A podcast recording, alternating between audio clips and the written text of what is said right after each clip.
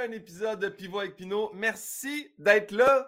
À chaque fois, j'en reviens pas comment vous êtes nombreux à nous écouter, à nous écrire. J'apprécie au plus haut point. Euh, ça fait un petit bout que je ne vous ai pas demandé où est-ce que vous m'écoutez. Et là, il y a un gars. C'est une image qui m'a marqué à tout jamais. Il travaille dans un abattoir. Il m'a dit J'ai pas le droit de t'envoyer cette photo. Il m'a envoyé une photo. J'avais pas, pas besoin de voir. Depuis ce temps-là, je vous le dis, je vais diminuer ma consommation de porc parce qu'il m'a envoyé une image d'abattoir de porc. Puis il m'a dit Tu parlais de drôle d'emploi. Il dit La fille à côté de moi, elle désentrouque les, les porcs. Je ne sais, pas, sais pas si c'est de cœur, c'est vraiment le titre de son travail, mais sa job, c'est de tailler autour pour Désolé pour ceux qui sont peut-être en train de manger en nous écoutant. C'est assez raide. Moi, en plus, j'ai eu l'image. Bref, merci de nous écouter quand même pendant que tu travailles. Envoie-moi plus jamais de photos cependant. Euh, je salue les Patreons, je salue euh, le monde sur Spotify, sur Apple, Google Play, peu importe où tu nous écoutes. Merci de nous écouter. Euh, aujourd'hui, je suis tellement content. Je reçois, je reçois un ami. Euh, moi, j'ai la chance de le connaître parce que je l'ai croisé dans le milieu de l'humour, mais j'ai aussi l'immense privilège de l'avoir comme script éditeur sur mon, sur mon spectacle. D'ailleurs, spectacle qui est en vente drette là, Pas besoin d'attendre que ça sorte en janvier officiellement. Là, tu peux venir voir les derniers peaufinages. GuillaumePinot.com, ce show-là va être cœur. Hein?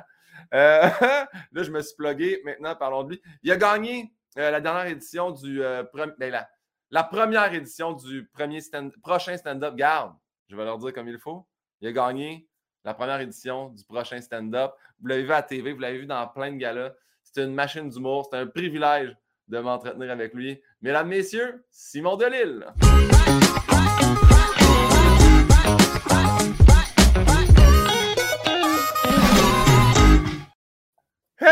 Yes, sir! Simon, que j'ai eu de la misère à dire prochain stand-up. C'est cool parce que juste avant, tu parlais d'enlever des anus de porc. C'est cool. L'introduction était parfaite. Puis euh, ceux, ceux, qui mangent des hot dogs en ce moment particulier, je dirais que c'est particulièrement constitué de ce que la madame enlève du cochon. ah ouais, il m'a envoyé cette photo-là. Parce que je demandais tout le temps. OK, il t'a envoyé la photo de l'extraction. Ouais, ouais. Fait que tu sais, moi, je suis comme. J'ai toujours demandé parce qu'à un moment donné, c'est quelqu'un m'a dit Je t'écoute pendant qu'on fait la traite des vaches. Je fais comme ah, je pense qu'on t'offrira jamais ça. Puis là, quelqu'un, ah, moi, je t'écoute là, là, je t'écoute là. De l'autre fois, une madame m'a dit Je t'écoutais pendant mon accouchement. J'étais comme tab, bah ouais, ça c'était cœur. Tu sais, mais là, des entroutés, là, c'est. Puis ça, c'est parce que, tu sais, elle fait ça, fait que ça veut dire beaucoup de fois par jour. Là. Mmh. Et que, tu sais, elle, ben, j'imagine que la personne qui fait ça devient un mané. Désabusé de la vie. Exactement. Toi, ça, ça te, Mais imagine que. Je sais pas quelle relation elle a avec la viande. Euh, mais quand. tu fais ça dans la vie, je sais pas.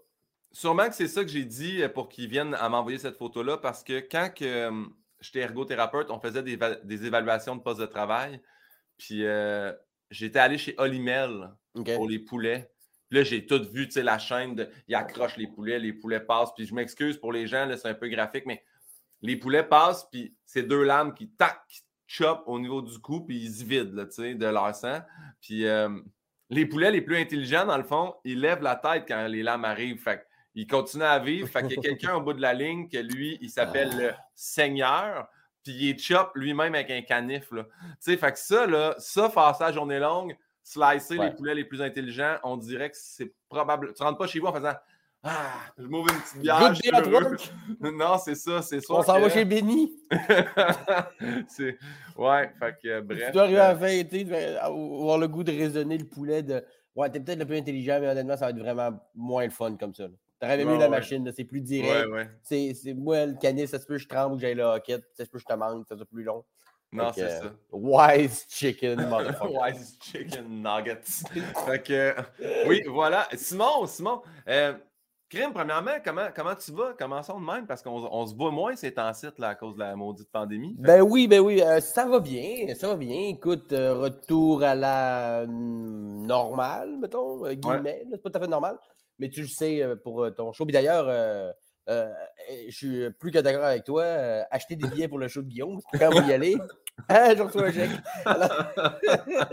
non, mais c'est une excellente chose, ceci dit. C'est une, une blague, mais les shows recommencent, puis les salles commencent à se remplir de plus en plus. Puis honnêtement, là, je recommence à écrire du nouveau stock et tout ça. Puis le monde des salles sont contents. Je ne sais pas combien de temps ça va durer, mais je sens encore vraiment le monde sont contents de revenir voir des shows, puis d'être dans un contexte d'humain, dans une place, là, pour une. Il y, a, y a vraiment du plaisir. J'ai fait deux rodages hier, puis les deux places, il y avait du monde, puis au-delà du fait qu'il y avait du monde, il était content. Avec cet esprit-là, je pense que ça a comme. Il n'y a, a, plus vraiment de éclairs, il n'y a plus de gens que, qui, qui, qui, qui, viennent des bras croisés parce que ça ne le tente pas. Tout le monde qui est là, ça le tente vraiment. Fait que vraiment, j'ai du gros fun à commencer à travailler en ce moment. Oui, c'est vrai qu'il y a un engouement. Puis, sais, je l'ai vu dans les salles, dans les débuts, quand c'était comme un 50 places disparates dans une salle de 1000. Mmh. Puis même, ces gens-là étaient tellement dedans. Puis là, tu le vois, là, là, ils ont annoncé dernièrement là, comme les salles pleines, mais avec des masques. Avec des masques.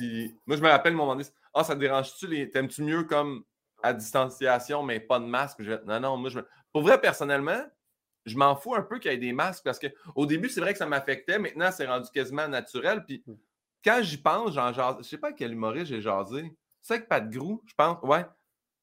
C'est un peu un flou. Jamais on est comme, on regarde les yeux puis la bouche du public. Là, on, est, on voit tout le monde dans, dans, l'ensemble. On les entend rire. On voit les épaules sauter. De temps en temps, je vais jaser avec une personne puis je la regarde vraiment. Puis là, OK, c'est peut-être un peu plus plate qu'elle ait un masque, mais c'est pas, ça ne m'affecte pas vraiment tant que ça. Puis, je dirais en particulier dans un show, euh, tu sais, quand tu fais ton show, ça, ça devient comme un peu comme une espèce d'amalgame. Quand, quand tu rodes, tu fais des 8-10 minutes, des 12 minutes, tu testes des nouvelles patentes. Des fois, c'est un peu plus. Tu sais, vois plus. Souvent, c'est des bars, fait qu'on voit tout le monde. Fait que c'est plus. C'est plus. Bah, c'est pas un problème. Puis, je pense qu'on on est tellement résilient, c'est-à-dire qu'on a tellement. Tu sais, on a fait des shows Zoom, on a fait des pas de show pendant longtemps que là, ils ont des masques, ils n'ont pas de masques, ils sont distance, pas de distance. Il y a du monde qui veut le rire, moi je suis là. exact. Fait que, ça, ça, va bien, ça va bien. Écoute, euh, mon gars a commencé la maternelle. Yes! Euh, ça, c'est nice. Mais c'est nice, mais il faut que je joue la, carte du parent qui le motive à y aller, même si je sais que ah, qui s'en va dans un long purgatoire. Moi, j'ai pas été un gros fan de l'école. Puis je sais, ben, le primaire, tu sais, c'est correct, mais là, il s'en va vers une longue. moi, le secondaire, moi, ça a été long. Puis toi, d'être allé, Chris, 22 euh, ans l'école. fait que, euh, ben, même pas une joke, c'est probablement ça que t'es allé en tout. Fait que, euh, toi, ben, toi c'est de l'autoflagellation, mais mais il faut, faut, que je sois le, papa motivant, puis que c'est le fun, puis qu'il va apprendre, tu sais, c'est vrai qu'il va apprendre à lire, puis tout ça, c'est le fun. Ouais. Mais, fait que là, il faut que je joue la carte de. Mais ça, ça fait drôle, tu sais, maintenant qu'il n'y a pas longtemps il ne savait pas parler, puis je changeais sa couche. Puis là, ben, il a sa boîte à lunch, son sac à dos, puis il va, il va à l'école. Fait que c'est un nouveau rôle. T'as failli dire, il va travailler. Ça, ça aurait été écœurant. Il va travailler, puis regarde, maintenant que tu vas à l'école. Paraphrase, Mario, c'est ça l'idée. Parfait. Simon, première question que je pose toujours dans le, le, questionnaire. En gros, c'est des questions de Bernard Pivot, euh, des questions de Guillaume Pinot, c'est mergé ensemble. La première question, c'est est-ce que tu te souviens de notre lien de connaissance? Oui, ben oui. Je me souviens même d'une des premières fois qu'on s'est parlé, euh, euh, dans le temps que tu, tu étais avec ton numéro du frère sourd. Ben, c'était dans ce bout-là, le bout de en route. Là. C'est François ou c'était Soulier Blanc? C'est ça, je me rappelle pas. Hmm. C'était Soulier Blanc. Mais c'était l'époque du frère sourd, parce que ça a été un numéro quand même assez marquant. Mais je me rappelle qu'une des premières fois que je t'ai parlé, c'était genre au Saint-Cyboire ou quelque chose du genre. On se connaissait pas encore. Mais moi, j'étais à l'époque, pour ceux qui ne savent pas, moi, quand je suis sorti de l'école de l'humour en 2010, fait que, mettons, fin de l'école, puis sortie de l'école, j'étais souvent dans les shows. Même quand je n'étais pas booké, j'allais voir les shows. Puis euh, j'aimais ça donner des gags au monde. Puis juste aller euh, suggérer, pas genre arrogant de Hey, ton numéro serait meilleur si tu mettais ça. Juste euh, parler aux gens, puis me faire un nom, tout ça. Puis j'étais venu te proposer un, un, gag ou une idée comme ça. Puis tu l'avais plus ou moins pris comme fou au départ. Là, là, je sais, je sais ça.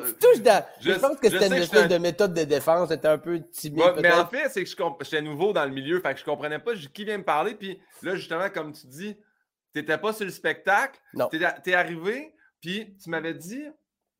Ce que tu m'avais dit, c'était euh, Hey, euh, bienvenue, bienvenue dans le milieu, tu sais, euh, puis ça va être un un plaisir de travailler avec toi. Puis j'étais comme, c'est qui lui?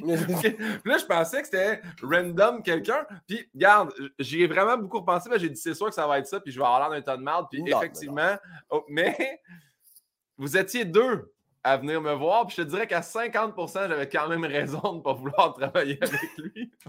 tu veux dire que le gars qui.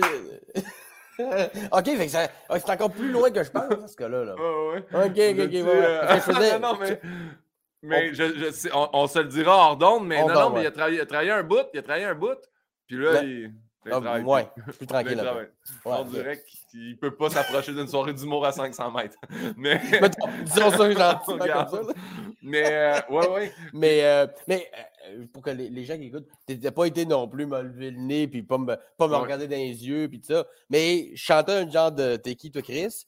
Puis rapidement, on a, on a retravaillé ensemble, on s'est vu dans des shows. Tu as vu que j'étais humoriste aussi. Ouais. Ça, on est devenus amis assez rapidement. C'est pas genre.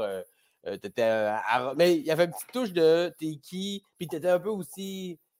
effectivement, euh, début ben, Nouveau, nouveau, je comprenais pas. Puis moi, j'avais pas fait l'école, fait que j'étais pas dans aucune clique non plus. J'arrivais comme solo en faisant si tu correct ce que je fais, si tu trop long, si tu mmh. bon?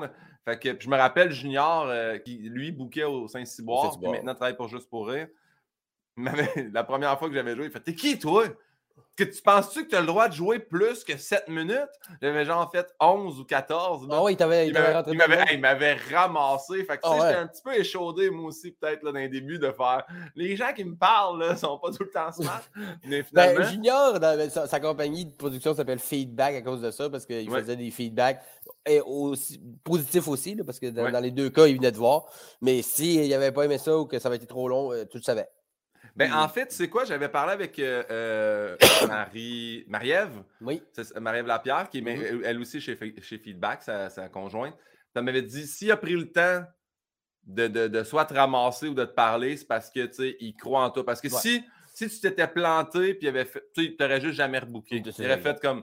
Il n'aurait même pas pris la peine de dire Tu penses-tu que ça vaut la peine que tu fasses 14 minutes quand tu commences? Là? Ouais. Euh, il voulait juste te cadrer. C'est soit ça ou je l'ai déjà vu ramasser quelqu'un. Mais tu sais, il n'y avait aucune il y avait aucune bonne volonté là-dedans de le rendre meilleur. C'est pour qui tu te prends peut-être. Mais tu sais, le défoncer puis que j'ai jamais revu ce gars-là. ça, c'est pas cadré, ça, c'est plus cassé. Là, ouais, c'est exact. exact. Lui, il voulait comme. Commence pas à faire ça parce que tu faire une mauvaise réputation. Il était juste enligné. Ce qui est un bon conseil, ça le dit. Mais euh, à l'époque, c'est ça, ça se passait dans la ruelle. Euh, au Saint-Cyboire, sur Saint-Denis, il y avait comme une petite ruelle en arrière un peu dégueu, puis on se ramassait tout le temps là pour jaser, fumer, brainstormer, puis Junior, c'était comme l'espèce de de, de, de, de, comment dire, pas le green room, mais quasiment, quasiment les loges. Ben, c'était la loge, là, ouais, c'est ça. Tu passais à l'abattoir un peu, là. Fait que tu faisais ton number, puis là, t'attendais. Puis ma première fois que j'ai passé au Saint-Cyboire, c'était en duo, avec un ami qui en fait plus depuis. Puis euh, on attendait, puis il avait été vraiment cool. Genre, c'était moyen, les gars, mais hmm. c'était pas si pire. Mais c'était pas, pas, le. Pas ton duo là, qui était venu me jaser. Là. Non, non c'est ça. Au début, je pensais ça, mais là, je pense qu'on en reparlera en On en va exactement. Parfait. Simon, on parle les questions. Euh, en fait, je vais te demander quelque chose, c'est aucunement pour t'insulter, mais si tu es capable de piner ton petit, euh, ton petit micro parce qu'il frotte sur ton capuchon. Il frotte sur ton capuchon. Ouais, c'est pour ça qu'ils mettent la petite affaire pour le. Faut que, Faut que je le mette où? Bien. Non, mais t'es correct de même. Mais tu sais, sur l'autre fil, t'as un truc là, qui descend. là. C'est ton, fil à, ton fil à toi à gauche, je pense. Là. Ah, ouais. c'est ici. Là, tu le pines en dessous, comme ça, il va tenir plus en avant. Puis... Ok, ok, ok.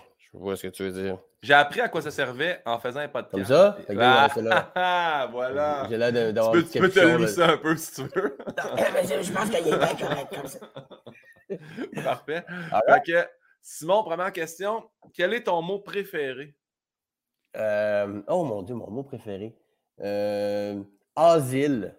Hein? OK, là, est-ce que tu veux l'emporter dans le tombe ou tu veux nous expliquer pourquoi? Ben, honnêtement, peut-être que si j'avais réfléchi plus longtemps, j'aurais trouvé d'autres mots, mais asile, parce que euh, j'aime la, sonorité de asile. J'aime le. Ah, parce qu'en anglais, c'est euh, asylum. Euh, mais parce que asile politique, c'est aussi laisser rentrer quelqu'un, lui donner une autre chance, puis aller à l'asile, c'est complètement autre chose. J'aime ça, les mots qui qui peuvent avoir deux significations complètement opposées.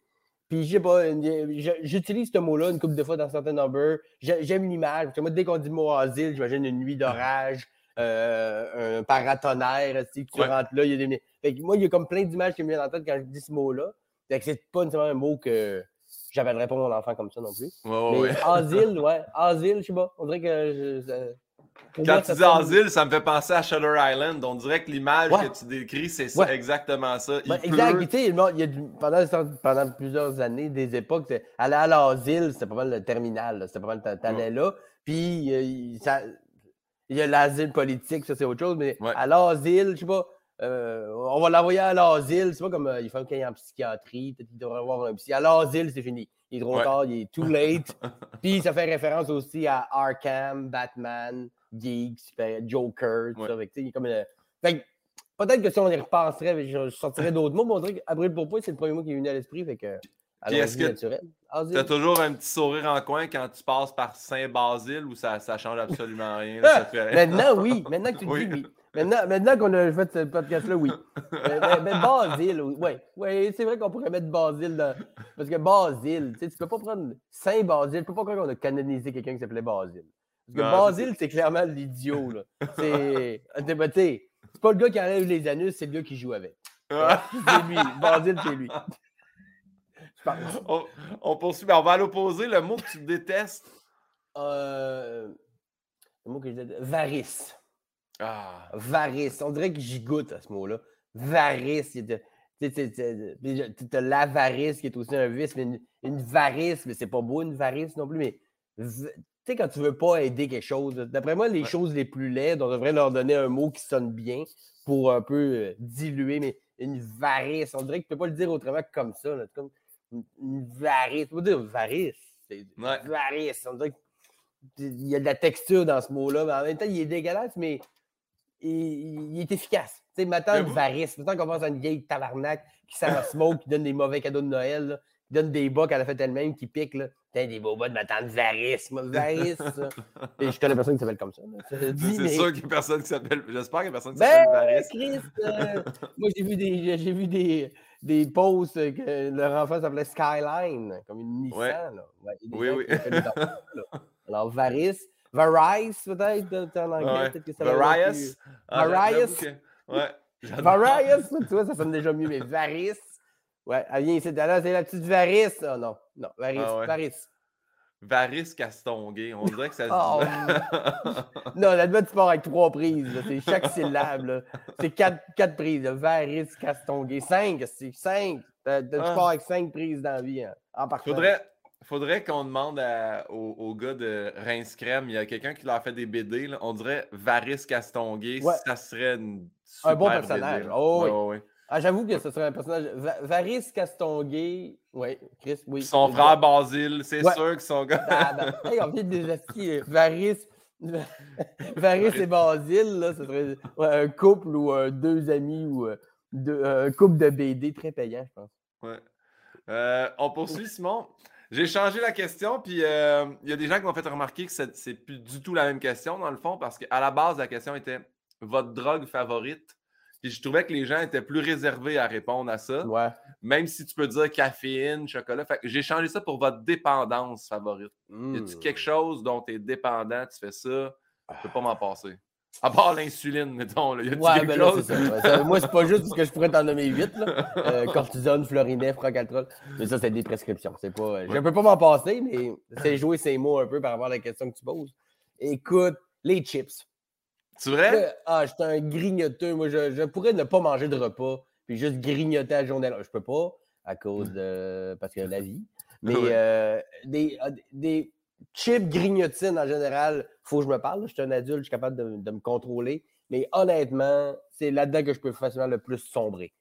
Si que j'aime ça. Puis toutes les fucking sortes, les, les, les sortes weird qui sortent une fois par mois, une fois par année, pour te dire, Chris, c'est donc donc ben de la merde, j'aime mieux les originales. Parce que, tu sais, mettons, les Lays, euh, poulet cachiator, là, ils sortent ça pour que tu goûtes. C'est comme, j'aime mieux barbecue, puis tu rajoutes des barbecues. C'est pour ça qu'ils font ça. C'est pour ça qu'ils sortent du coke à la cannelle aussi. Il y a du coke qui goûte la cannelle, ils font ça pour que, Chris, c'est de la merde, j'aime mieux l'original, puis tu retrouves Ouais. dans l'original. C'est pour ça qu'ils font ça. Puis moi, je les essaye toutes. Dès qu'il y a une sorte de chip qui sort, je vais les essayer. Whatever. Les, les whatever. Whatever la sorte de style, je suis là. À part les affaires, mettons, extra méga piquant de. Ça fait cou- couler la cire d'oreille. Ça, ouais. j'ai- ça peut-être pas. Mais les chips et les grignotines, honnêtement, c'est un problème qu'il faut que je me conditionne à gérer euh, au Ça, me- ça me quotidien. fait rire parce que, tu sais, on parlait de soirée d'humour tantôt, puis euh, la soirée Oma fait rire dans Hochelaga Maisonneuve. Euh, il y a Chantal là-bas qui est la propriétaire Ben oui. qui fait tout le temps des espèces de craft de loge, mais tout le temps justement des chips, soit des, des- des gâteaux de la journée, Ouais. mais des fois elle achète des chips, c'est toujours des saveurs genre five au lard ou ben. Ben, elle en prend juste comme random, de, de Ouais. genre, je sais pas où elle va, là, mais pas des fois. En tout cas, dans mon souvenir, il y en avait tout le temps, 4-5 Ouais. sortes là, de sacs. là. Pas, des gros sacs, juste sans table, avec un gros plat de bonbons et des gâteaux. Je suis comme, pourquoi, pourquoi tu fais ça? Je, sais, je sais que c'est super bienveillant, Chantal, c'est la, une personne extraordinaire qu'on adore, mais c'est limite psychopathe. Tu Ah non, mais il y en a rentres une là, année, année, c'était five au lard puis cheeseburger. Comme, là, là, arrête, là, tu sais. Dis-nous. Soupe ou je brunch ou je grignote, je sais plus. Mon cerveau est tout fucké. Et tu rentres là, dans les loges de Oma, il y a des photos d'humoristes placardées sur tous Ah les ouais. murs, puis des, des chips et des bonbons. Ça fait vraiment comme une espèce de piège. On dirait que c'était. Si on savait qu'elle était pas bienveillante. Ouais, c'est ça. Si on savait qu'elle n'était pas bienveillante, on ferait comme c'était peurant ici. là. C'est Ouais. vraiment des retards de journaux, même qu'il y en a qui ont commencé à journée. Ouais. tu sais, Puis là, tu fais. Puis elle Puis fait il y a, piner il y a des retards de journaux partout sur les murs, puis il y a une pile à côté parce qu'il n'y a plus de place sur les murs pour poser ceux-là. Fait qu'elle fait une genre de rotation. Mm. Tu sais, tu- on, on la connaît, on le sait que c'est très bienveillant, c'est très gentil de sa part. Mais si tu rentres là et tu le sais pas, tu t'en vas, t'as peur. Honnêtement, ouais. un gros sac de chips et de bonbons, puis des photos de possiblement toi, ces murs, c'est c'est- c'est whack. Mais, Ah. ça le dit, elle est super gentille, on l'adore, on la salue. On la salue. Elle est vraiment, vraiment fine. Puis elle a un rire unique à elle. Tu le sais, c'est elle là ta première médiatique. Tu le sais, oui. c'est dans ta salle au ZooFest. Absolument. Elle- À la a place des autres, 3000 personnes full, tu sais qu'elle là.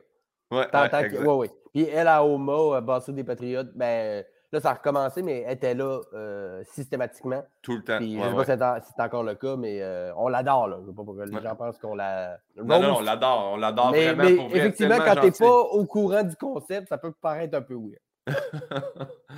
On poursuit avec c'est quoi le son ou le bruit que tu aimes le plus entendre? Que j'aime le plus? Ah, moi, j'adore quand il y a un orage. En-. Quand je suis en dedans, là, le, le- le- le vent fort puis la pluie qui tombe sur le toit, en particulier, mettons, d'un chalet, que c'est un toit de tôle, mettons, ou pas euh, super un toit de maison neuve. Là. Moi, mon père, quand on était jeune, puis il y avait des, des gros orages ou qu'il faisait une tempête de neige aussi, puis qu'on entendait le gros vent, tout ça, il disait Hey, on est en c'est bien en dedans? Genre, juste apprécie le fait qu'en ce moment, tu subis pas ce qui se passe dehors. On dirait que ça me, ça me réconforte avec comme Ah, dehors, c'est de la merde, il pleut, il fait frais, il y a des. Mais en dedans, je suis bien. On dirait que ça me met dans une zone de confort de haha, tiens, dans tes dents, nature. Je ne subis Ouais. pas ton courroux. Puis euh, ça, ça me rend, ça me rend heureux. On dirait que, alors que ma fille, elle, quand il y a des orages, elle pleure, puis elle vient se coucher avec nous dans le lit. Mais moi, quand il y a des orages, même tonnerre, éclair, les- la pluie, le vent fort, j'a- j'adore ça. Euh, Ton père, pendant, le déluge, il était-tu comme on est-tu bien en dedans? Hein? Hey, ben, anecdote, ane- anecdote du déluge, OK? Parenthèse. Euh, parce que moi, j'ai du Saguenay, fait que j'étais Oui. à, même à Chicoutimi là, pendant le déluge. Mais moi, j'étais plus comme en haut, euh, où on était La placé maison blanche. Ouais, ouais. Ouais, la petite Maison Blanche, c'était dans le quartier où euh, c'était dans le creux. Là. Ouais. T'as le Saguenay, puis la Maison Blanche est comme pas loin du Saguenay. Moi, j'étais plus en hauteur. Avec nous, on n'a pas eu de problème direct euh, dans notre maison. Mais il y avait un ami de mon père qui devait descendre au Saguenay ce week-end-là pour euh, jouer au golf et tout ça. Puis là, le matin, le matin que ça vraiment, là, le, le barrage déborde et que ça va pas bien, euh, on est tous couchés. Ma mère se lève, il est genre 7h30 le matin. L'ami de mon père appelle. Puis il dit à ma mère, là, ouais, je regarde aux nouvelles, euh, ça a je pense que je ne descendrai pas, là, ça n'a pas l'air d'aller. Euh, puis là, ma mère a fait comme, ben voyons, il n'y a plus, mais là, ça a arrêté, là, ça, ça va, ça va aller. Il y a un peu de pluie, il n'y a rien, là, viens-t'en. Ah, OK, il raccroche, puis là, après ça, elle ouvre la télé. puis elle voit que la ville est à moitié rasée, quasiment dans le quartier du bassin. Il y a des maisons qui flottent sur le Saguenay, puis elle est en train de dire au- à l'ami de mon père, ben non, non, relax avec ça, un peu de pluie, on va pas faire un cas avec ça. Viens-t'en, viens-t'en. Finalement, il s'est envenu. Il est arrivé le jour même, puis il est reparti le jour même, parce qu'il s'est rendu compte que bientôt on allait te séquestrer du monde. Mais euh, fait qu'elle avait même pas voir la télé encore, pas de radio, fait qu'elle se rendait pas compte à quel point euh, c'était. Parce que ça est arrivé très vite. là. Les gens pensent qu'on a vu ça monsieur-là, venir. Ce monsieur-là, il, offre quand même un énorme pouvoir de dissuasion à ta mère. Là, Oui. La il a pas été. Puis en plus, c'est ça, il s'est fait convaincre par non, non. Alors qu'à la télé, RDI font comme Allez, bon Saguenay, c'est la catastrophe. Sauf que Linda Duquette m'a dit que c'était correct. les gars. Il, a, il a donné beaucoup de pouvoir à ma mère. Cela dit, écœurant. euh, tout s'est bien terminé. Mais euh, voilà, ane- anecdote du déluge. Mais oui. Fait que vous, vous avez sérieusement, rien c'est le eu, genre vous n'avez pas été père-. Comment? Vous n'avez pas été affecté, vous autres? Très peu, très peu, parce que, tu sais, il y a eu des pannes de courant un peu, des choses comme ça. Les, euh, l'eau, euh, l'eau circulait plus, elle fermé l'eau, euh, la, l'aqueduc et tout ça. Fait que les gens venaient, les voisins autour de chez nous venaient chercher de l'eau dans notre piscine pour remplir leurs toilettes et tout ça. Mais ça a duré peut-être une journée ou deux, fait que ça n'a pas été un. On n'a pas été dans la misère, il y a eu de l'électricité et tout ça. Donc, euh, c'était vraiment, mais c'était facile de. On allait faire un peu d'auto, puis on allait se placer sur un, un belvédère pour voir, puis on voyait très bien que le quartier du bassin qui appelle Chicoutimi, là, ça allait pas bien. Mais d'autres, vu qu'on était plus haut, ça n'a pas monté jusque-là. Puis euh, c'était un peu. Ben, si la terrière, il y a des barrages à la terrière à cause de l'Alcan, si ces barrages-là avaient cédé, là, ça aurait été un autre problème, mais c'est pas arrivé. Donc, euh, je, l'ai vu, mais on ne l'a pas subi en tant que tel. Parfait. Merci, merci pour cette histoire-là. J'ai tout aimé. On poursuit avec euh, à l'opposé. On là, on a le son et le bruit que tu aimes entendre. La pluie, ça tôle. Si on va à l'opposé, un son que taillis à entendre. Un balai sur de l'asphalte. Ah! Euh, quelqu'un qui brosse son. que je ne suis pas capable d'imiter, mais on, comprend un gros balai des, des qui, qui, sur de l'asphalte. Ça me fait. Euh, parce que tu sais, il y en a qui c'est. Ben, j'aime pas non plus les, les, les ongles sur un tableau, là, mais en haut de ça, j'en parle, on dirait que je fais quasiment de la salive. On dirait que ça me joue dans la mâchoire. Je ne sais pas comment l'expliquer, mais un balai sur de l'asphalte, ça me. Je ne sais pas pourquoi.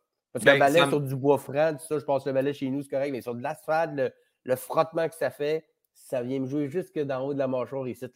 Je, je comprends, mais ça me pogne en arrière dans la nuque. Puis moi, ça me fait le même feeling quand. Ça, je fais pas ça tous les jours, là, mais si par malheur, je passe mon pouce ça brosse à dents sur le poids, ça me fait ça. Ah j'aime pas le son de ça, je viens pas bien. Fait que je comprends très bien. Le, puis je vois les gros poils bruns de brosse drette. parce que sur une surface qui est lisse, qui n'est pas poreuse, euh, tu sais, comme je dis, le balai dans la maison, tout ça, oui, mais sur une surface, même sur mon balcon, mais sur l'asphalte, vu que c'est poreux, la friction que ça fait, ça me rend limite agressif. Je comprends. limite, genre, J'aime vraiment pas ça, pas de là à pleurer pour me mettre en boule, euh, Rainman, mais... mais je me sens pas bien quand j'entends ce bruit-là. Je, le fais des fois dans mon entrée parce que moi, je ne suis, pas un adepte de la hausse dans le cours non plus, par rapport à ceux qui le font. Là. Fait que je le fais, mais il faut quasiment que je me mette un mort peace et que je morde dedans. Avec bien de la musique forte dans les oreilles. Là. Du gros death metal norvégien. bon, Hubert Lenoir, tout le monde en parle en boucle. Ouais, ouais. Souvent, la prochaine question, c'est. Ben, j'ai plein de questions favorites, là, mais celle-là, c'est une que j'aime beaucoup, euh, vu que c'est vraiment différent à chacun. Est-ce que tu te souviens de ton premier deuil? Deuil? Oh, c'est une bonne question, ça. Mon premier deuil. De, de, littéralement de quelqu'un décédé ou tu veux dire. C'est pas obligé. Il y a beaucoup de personnes qui parlent. Euh, il y en a qui parlent d'humains, de, grands-parents, il y en a d'autres qui parlent d'animaux. Il, y en a certains qui parlent même de deuil de comme leur vie, comme de ne pas avoir fait un sport euh, national, ou d'être coupé avant d'arriver dans la Ligue nationale. Ben, j'en aurais plusieurs, parce que des gens importants, euh, des cousins, des tantes et tout ça qui sont décédés, mais pour y aller peut-être d'un autre spectre que les gens explorent peut-être moins, mes cheveux. Ouais. Mes cheveux, parce que moi, j'ai. Euh, ben, j'ai déjà eu des cheveux, là, pour les. J'imagine que les gens avaient déduit ça ou ceux qui ne me connaissent pas. Mais j'ai eu des cheveux, puis j'ai fait de la pelade, donc j'ai commencé à perdre mes cheveux par, par section euh, pendant un temps. Puis même pendant un temps, j'ai eu des injections de cortisone euh, dans le cuir chevelu, puis ça repoussait. Puis à un moment donné, ben, euh, j'ai perdu le contrôle. J'avais des spots ici, j'en avais en arrière quasiment complètement. De... Puis je voulais pas assumer que mes cheveux s'en allaient. Et à un moment donné, il a fallu que, j'assume parce que, tu sais, je me levais le matin, plein, il y avait plein de cheveux sur mon oreiller, mes, cheveux s'en allaient, il fallait que je me rende à l'évidence, puis mes sourcils disparaissaient, mes cils aussi. J'ai décidé de raser complètement les cheveux. Euh, ben, puis, vu que j'avais encore des cheveux, ça faisait comme des plaques un peu genre bleu marin, parce qu'il y avait encore quand même des cheveux qui poussaient un peu. Et euh, j'avoue que quand j'ai fait le move de me raser, je me disais, bon, je vais me raser jusqu'à temps que ça, ça repogne comme faux. Quand ça repoussera, je les laisserai pousser. C'est jamais arrivé. Il est arrivé comme après une couple de mois, je me suis rendu compte qu'après m'être rasé, il y avait de moins en moins de traces de cheveux jusqu'à plus de n'avoir parce qu'on ne voit plus de spots.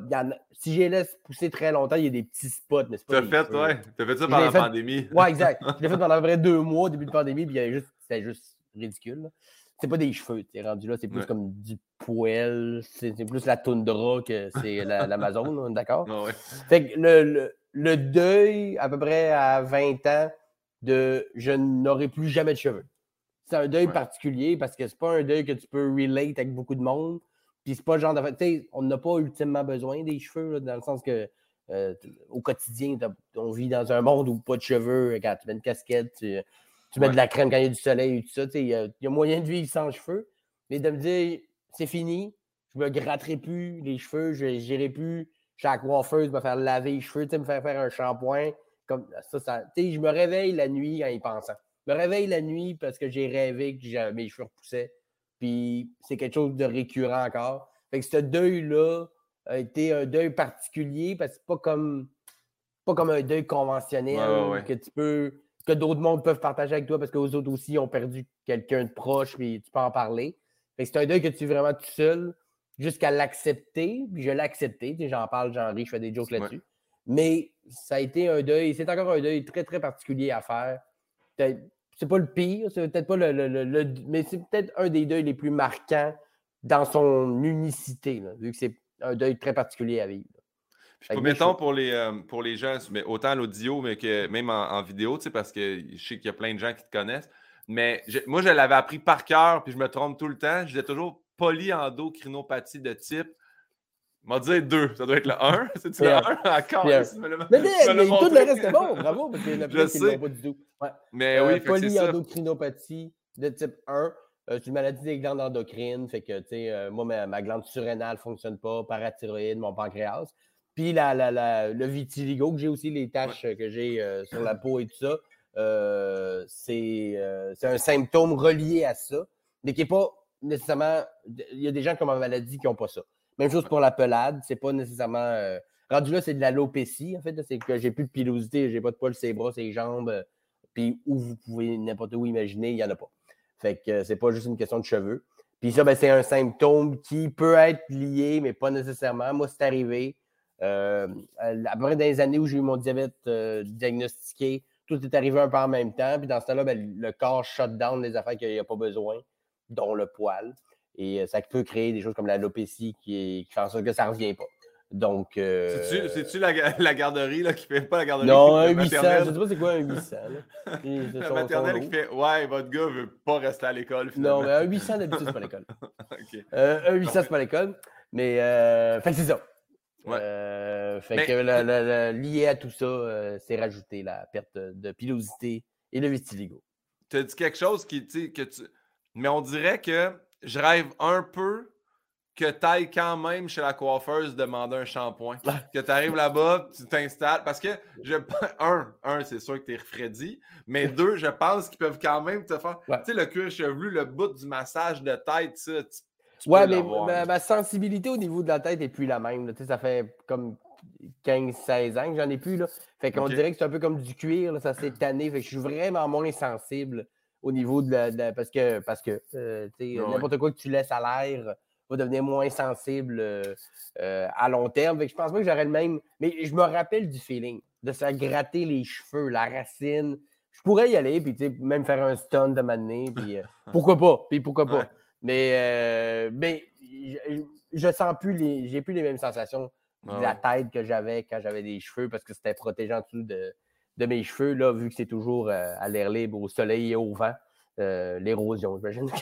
je, pense- je pense exactement l'érosion, Simon. Ah, c'est ça le mot. Mais merci pour ce partage-là, parce que c'est pour ça que j'aime tellement ça, justement. En plus que tu sois allé dans une autre talle, c'est super intéressant. Euh, on poursuit avec la prochaine question, qui est quel est ton blasphème ou ton gros mot préféré? C'est pas obligé d'être un gros mot d'église, mais Hmm. généralement, ça se ramasse là. Mais si, si, euh, si tu as des, des fois, des fois, les, les gens ont genre une suite de mots aussi qui n'est pas nécessairement de l'église, qui est. Ouais, ça, c'est. Une- Euh, ben, j'aime, j'aime bien sacrement. Ouais. Sacrement, ben, parce que sacrement, il peut se dire, ah, sacrement. Tu peux le dire d'une shot, puis tu peux le décortiquer un peu comme tabarnak. Ouais. Ça serait un peu comme, un, ça serait un peu comme euh, le, mettons, le, le petit cousin un peu faible du tabarnak. Mais sacrement, il surprend parce qu'il n'est pas utilisé tant que ça, sacrement. On dirait qu'il résume toutes les autres comme un, un sacrement, ça, ça, ça englobe tout le reste. Fait qu'un bon sacrement, euh, oui, j'aime ça. J'aime ça parce qu'il il peut être pris positivement, genre, ah, yeah, sacrement. Mais quoi que c'est plus dans le négatif. Le, le sacrement Ouais. peut être plus dans le négatif.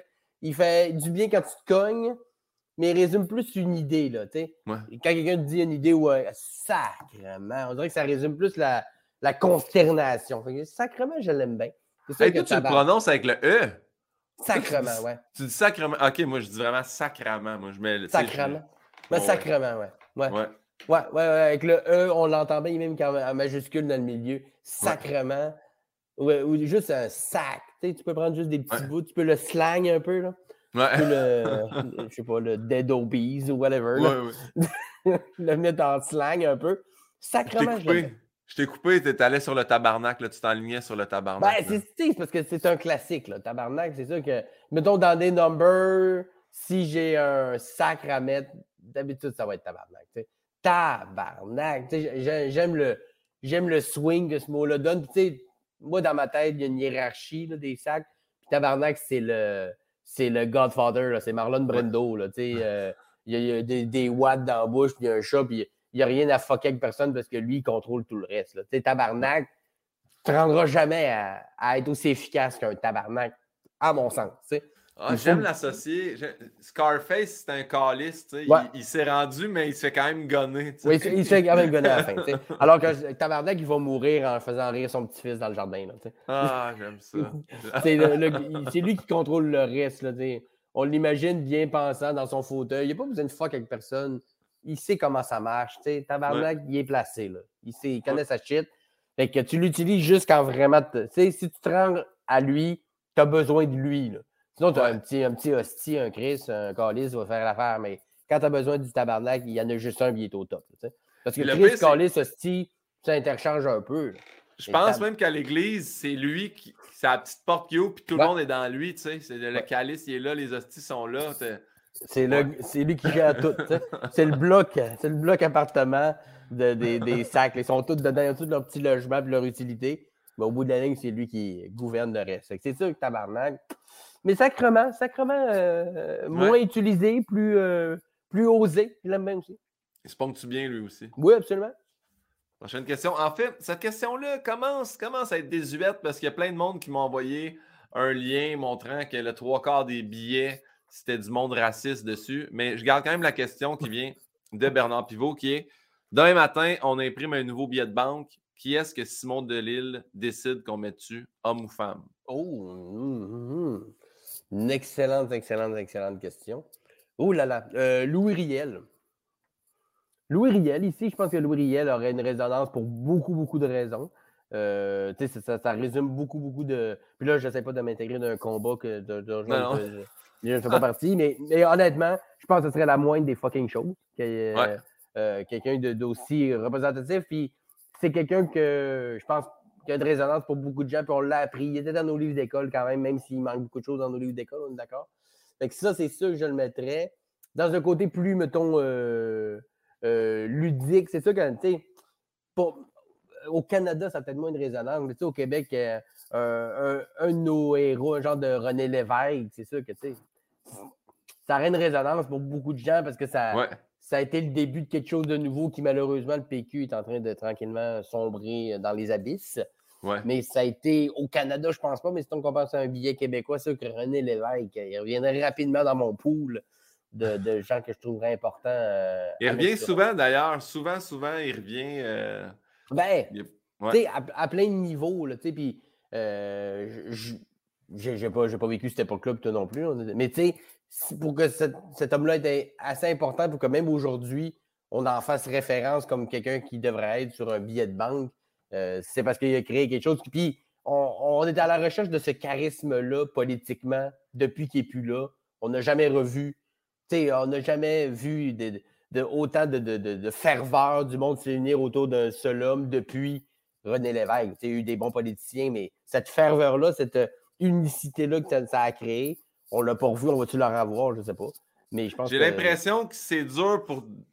Si tu peux pas fumer une top pendant que tu t'exprimes, j'ai l'impression que déjà là, ça diminue ton propos. C'est sûr. Ah, c'est sûr que tu Ouais, ah, c'est sûr. C'est juste ça aussi. Peut-être recommencer à fumer à l'Assemblée. Puis, euh, Vapoter à la limite, là, tu sais, déjà là. Ouais. Pas que, tu sais, un gars qui a une grosse. Ça n'a pas le même euh, impact qu'il fume une smoke qui s'en calisse. tu sais. Il y a ouais. un côté, je m'en calisse, m'a m'a dit qu'on devrait être souverain en Ouais. décollissant l'intérieur, alors que le, le petite vapoteuse aux cerises. Pas sûr que ça aiderait, mais regarde, Une bonne whiff de caramel pendant que tu passes ton message. Là. Une whiff, une whiff de cannelle. Ben, bravo, euh, monsieur Belle. Il y en a des. Il y en a des vraiment gros, ça. Il y en a qui ont des Ouais, petites ouais. vapoteuses discrètes. Il y en a d'autres que tabarnak, tant qu'à ça, veut dire. euh, pensais euh, qu'au début- Une grosse bonbonne d'oxygène, puis. Je- Au je début, au début c'était ça, c'était des petites Ouais. cigarettes qui semblaient être une cigarette, mais c'était à s'y méprendre. Là, Ouais. Maintenant, c'est rendu, tu, tu fumes sur une tank de char, là, tu sais. c'est- ça, prend, ça prend 7 batteries 3A, 2C.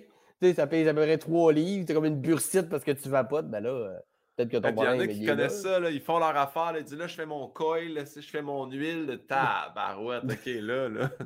Ouais, peut-être que. C'est un vice. Ouais, c'est un, c'est un vice qui te prend beaucoup de temps. Là, je pense que j'aime autant les chips tant que ça.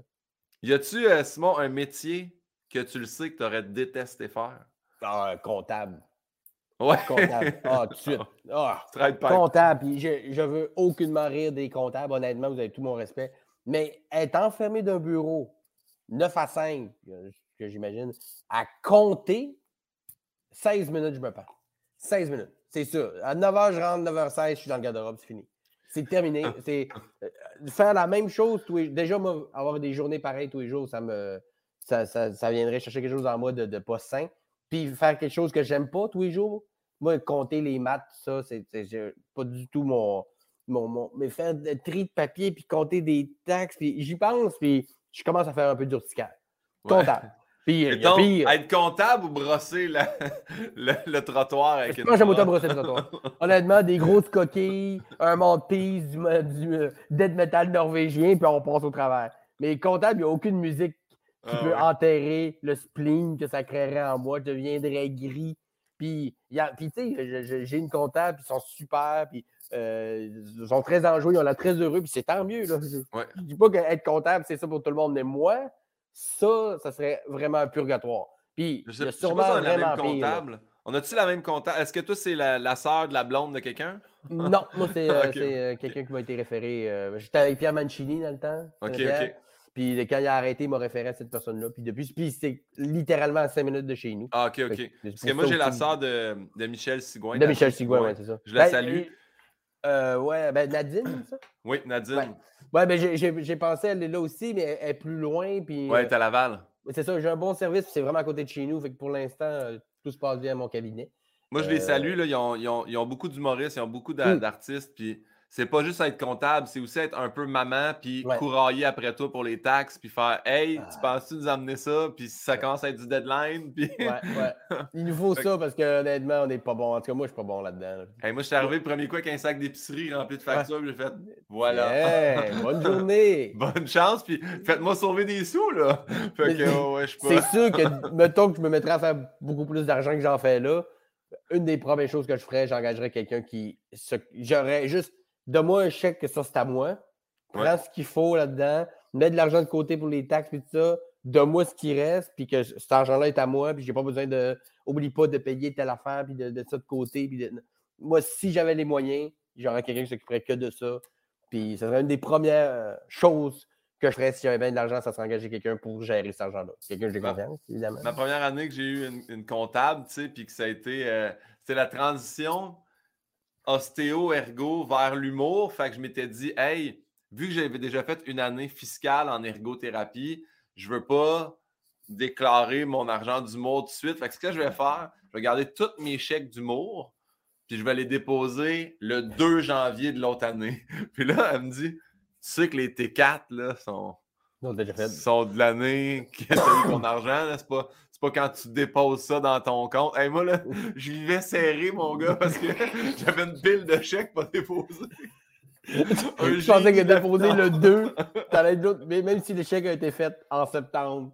OK. Elle m'a- elle m'avait dit, tu sais que tu as des chèques qui sont genre bons pour six mois aussi. Il va falloir que tu déposes ça vraiment bientôt parce qu'ils seront plus bons. Ah mon Dieu, ça, ouais. Ça, c'était ma première année des avec une comptable. Qui, étaient plus bons ou. euh, J'ai eu un chèque, j'ai eu un chèque qui rebondit. Pour la, traditionnelle de Hey, on a checké ça, on a eu un T4. Je pense que j'ai pas eu le chèque, ou en tout cas, puis ils me Ouais. l'ont renvoyé. Bon. Mais. Oh, ouais. Parce que j'ai déjà eu des chèques qui ont rebondi, mais Oui. c'est pas à cause du temps, c'est parce que c'était des crosseurs.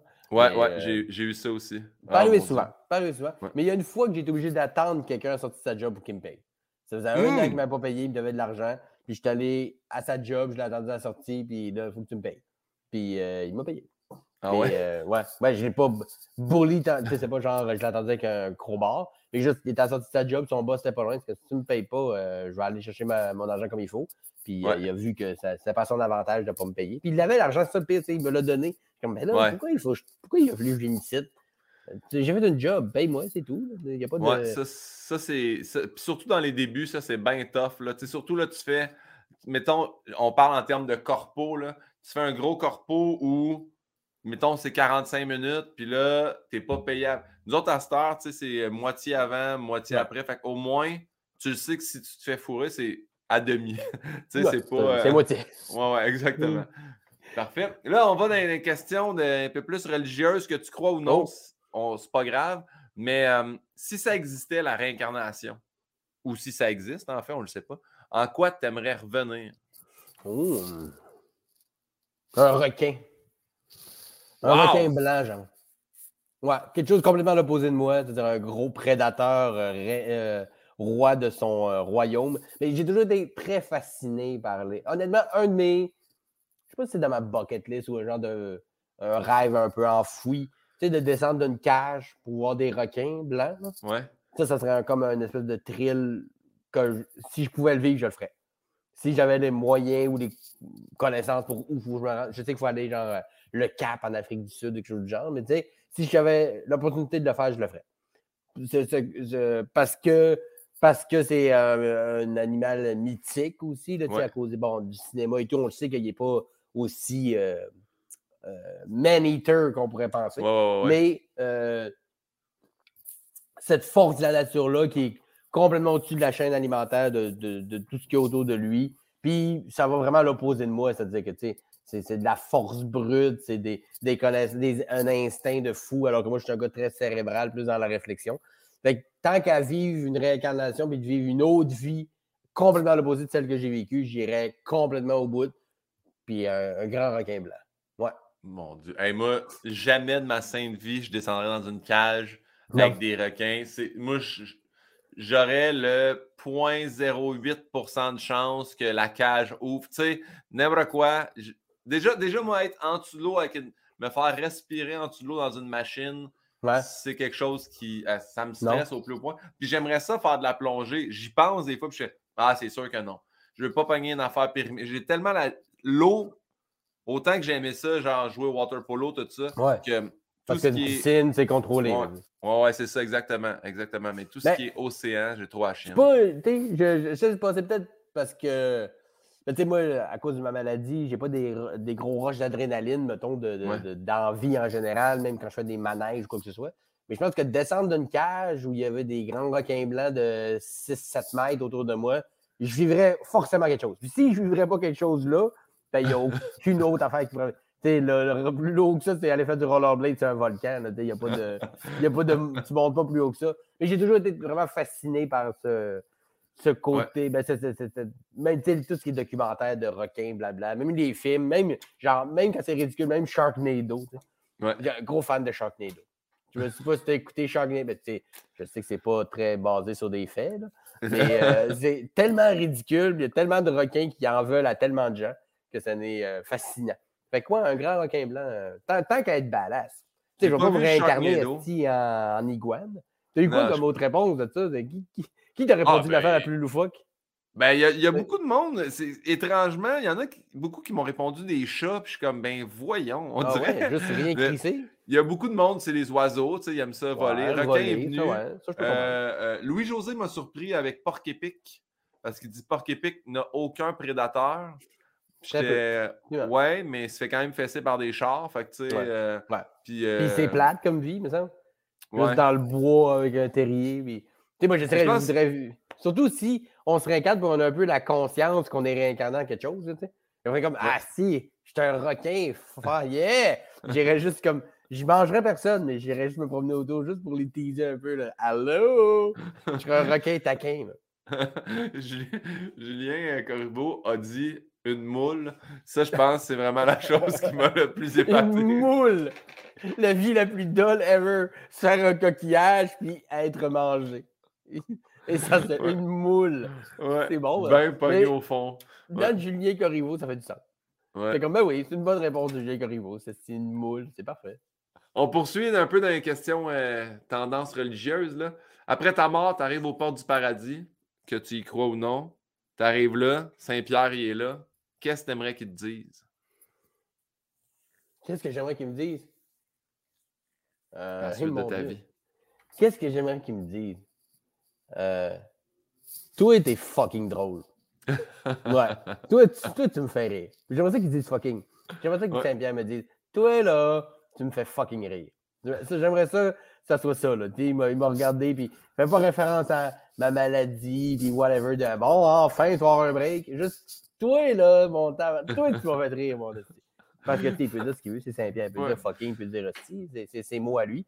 Mais, à l'entrée euh, de la ouais. porte, il est pas dedans, là, lui, de toute façon. Ouais, c'est ça, exact. Ouais. Euh, T'es fucking drôle, je pense que j'aimerais ça. Ben, tu sais, on est humoriste.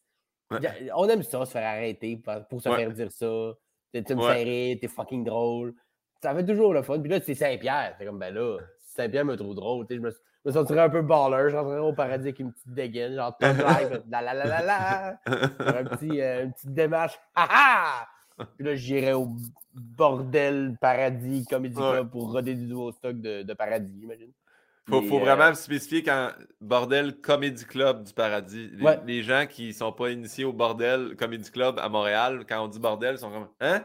Ouais, Ouais, on va, aller, je vais aller faire du nouveau shit au bordel, comme moi, OK? C'est une nouvelle dope ou whatever. Bordel Comedy Club, version paradis, avec, euh, ouais, avec un petit old fashion pour aller tester mes nouveaux gags, faire rire Saint-Pierre. Mais t'es fucking drôle, je pense que j'aimerais ça. Ah, je- je- on dirait que je- ça, ça t'es fucking drôle quand t'arrives. Toi, toi, t'es le mien. Ça, ça, c'est le mien, ça. Ça, j'aime Ouais. ça quand tu croises quelqu'un qui fait Ça, c'est le mien, ça. Ouais. On dirait. Ouais, mais- ou quand quelqu'un dit qu'il rit pas d'habitude. Ça, là. Ah, moi, ouais. moi, je suis pas facile à faire rire, mais toi, tu m'as fait rire. OK, yeah. I'm that kind of guy. Même si c'est Ça- comme. C'est pas, pas tant une qualité de pas rire beaucoup. là. Non, non, c'est c'est un problème que vous avez puis vous devriez consulter. mais, mais moi, ça, j'aime ça, des compliments comme ça. Ce que jaillit, c'est quand ils font suis allé voir un autre show cette semaine. Puis là, ils nomment un de tes collègues. il bâche l'autre. il, là, il bâche l'autre. T'es comme Ouais, mais l'autre, là, je l'adore, moi. Ouais. Tu comprends? Tu sais, Puis- Ça n'a rien à voir avec mon show, là, tu sais. il y, a- y aussi le fait que s'il fait ça là, ça se peut qu'il aille voir un autre show et qu'il fasse Hey, j'ai vu Guillaume Pinot la semaine passée, puis toi, là, eh. Il fait toujours la table au show d'après. Il aime toujours plus le show d'après que le show d'avant. Bon, Mais au moins, les- ça le rend heureux. Mais les Mais gens, ils pensent des fois que ça peut nous faire plaisir, mais ça ne fait pas tant plaisir. Non. au Non, non, ça te fait plaisir que tu aimé ça, mais tu sais, Hey, j'ai vu ton show, j'ai mieux aimé ça que tel autre show. OK, mais tu sais, c'est, euh, c'est très subjectif pour commencer. Puis deux, dis-moi juste que tu aimé ça. Tu n'as pas besoin de le comparer à rien d'autre qu'à mon show. Mon show, tu aimé ça? Fine. Fait que, Ouais, mais, ouais. mais, mais Saint-Pierre, je ferais une exception. Si Saint-Pierre, là, dans ce au paradis, là, toi, là, j'ai vu Pinot, là, il est rentré il y a pas longtemps, mais toi, là, toi, là, là, là, je serais comme, alors, Saint-Pierre, il a le droit. Saint- Saint-Pierre, il peut bâcher qui il veut, il s'en calisse. Je reviens sur le bord, tu m'avais dit que j'étais le tien. Super triste au paradis. Là, Saint-Pierre, il est juste désagréable. C'est juste Ouais. qu'il n'a pas vu personne. Il fait juste donner son avis sur tout, mais il connaît fuck all. Là. Ah, euh, le petit nouveau, là. Il lit un Eh. petit résumé rapidement avant que tu arrives, là, comme ah, OK, Maurice, ouais, toi, toi.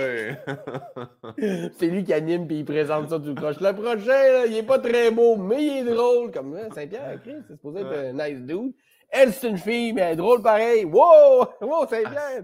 Hey, j'en ai en plus. des mauvaises présentations. J'en ai fait des mauvaises présentations. Je l'ai dit sur mon podcast euh, dernièrement avec Kevin Raphaël. Je pense que c'était c'était genre là, 8 ans de ça. Quelle mauvaise présentation j'avais faite à Kevin Raphaël. Ah ouais? Tu sais, quand. Ouais, ouais, j'avais. C'était à Saint-Hyacinthe, puis j'avais fait, tu sais, nous, on n'en a pas beaucoup de noirs, fait que préparez-vous. Tu sais, puis j'avais.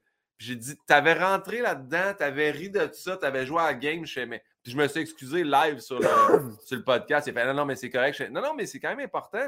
Surtout dans les dernières années, on a comme compris bien plus Ben oui. d'affaires par rapport au racisme systémique, je crois. Fait que. Mais il, Puis, était, il en a fait, vraiment été smart. probablement que tu as voulu bien faire.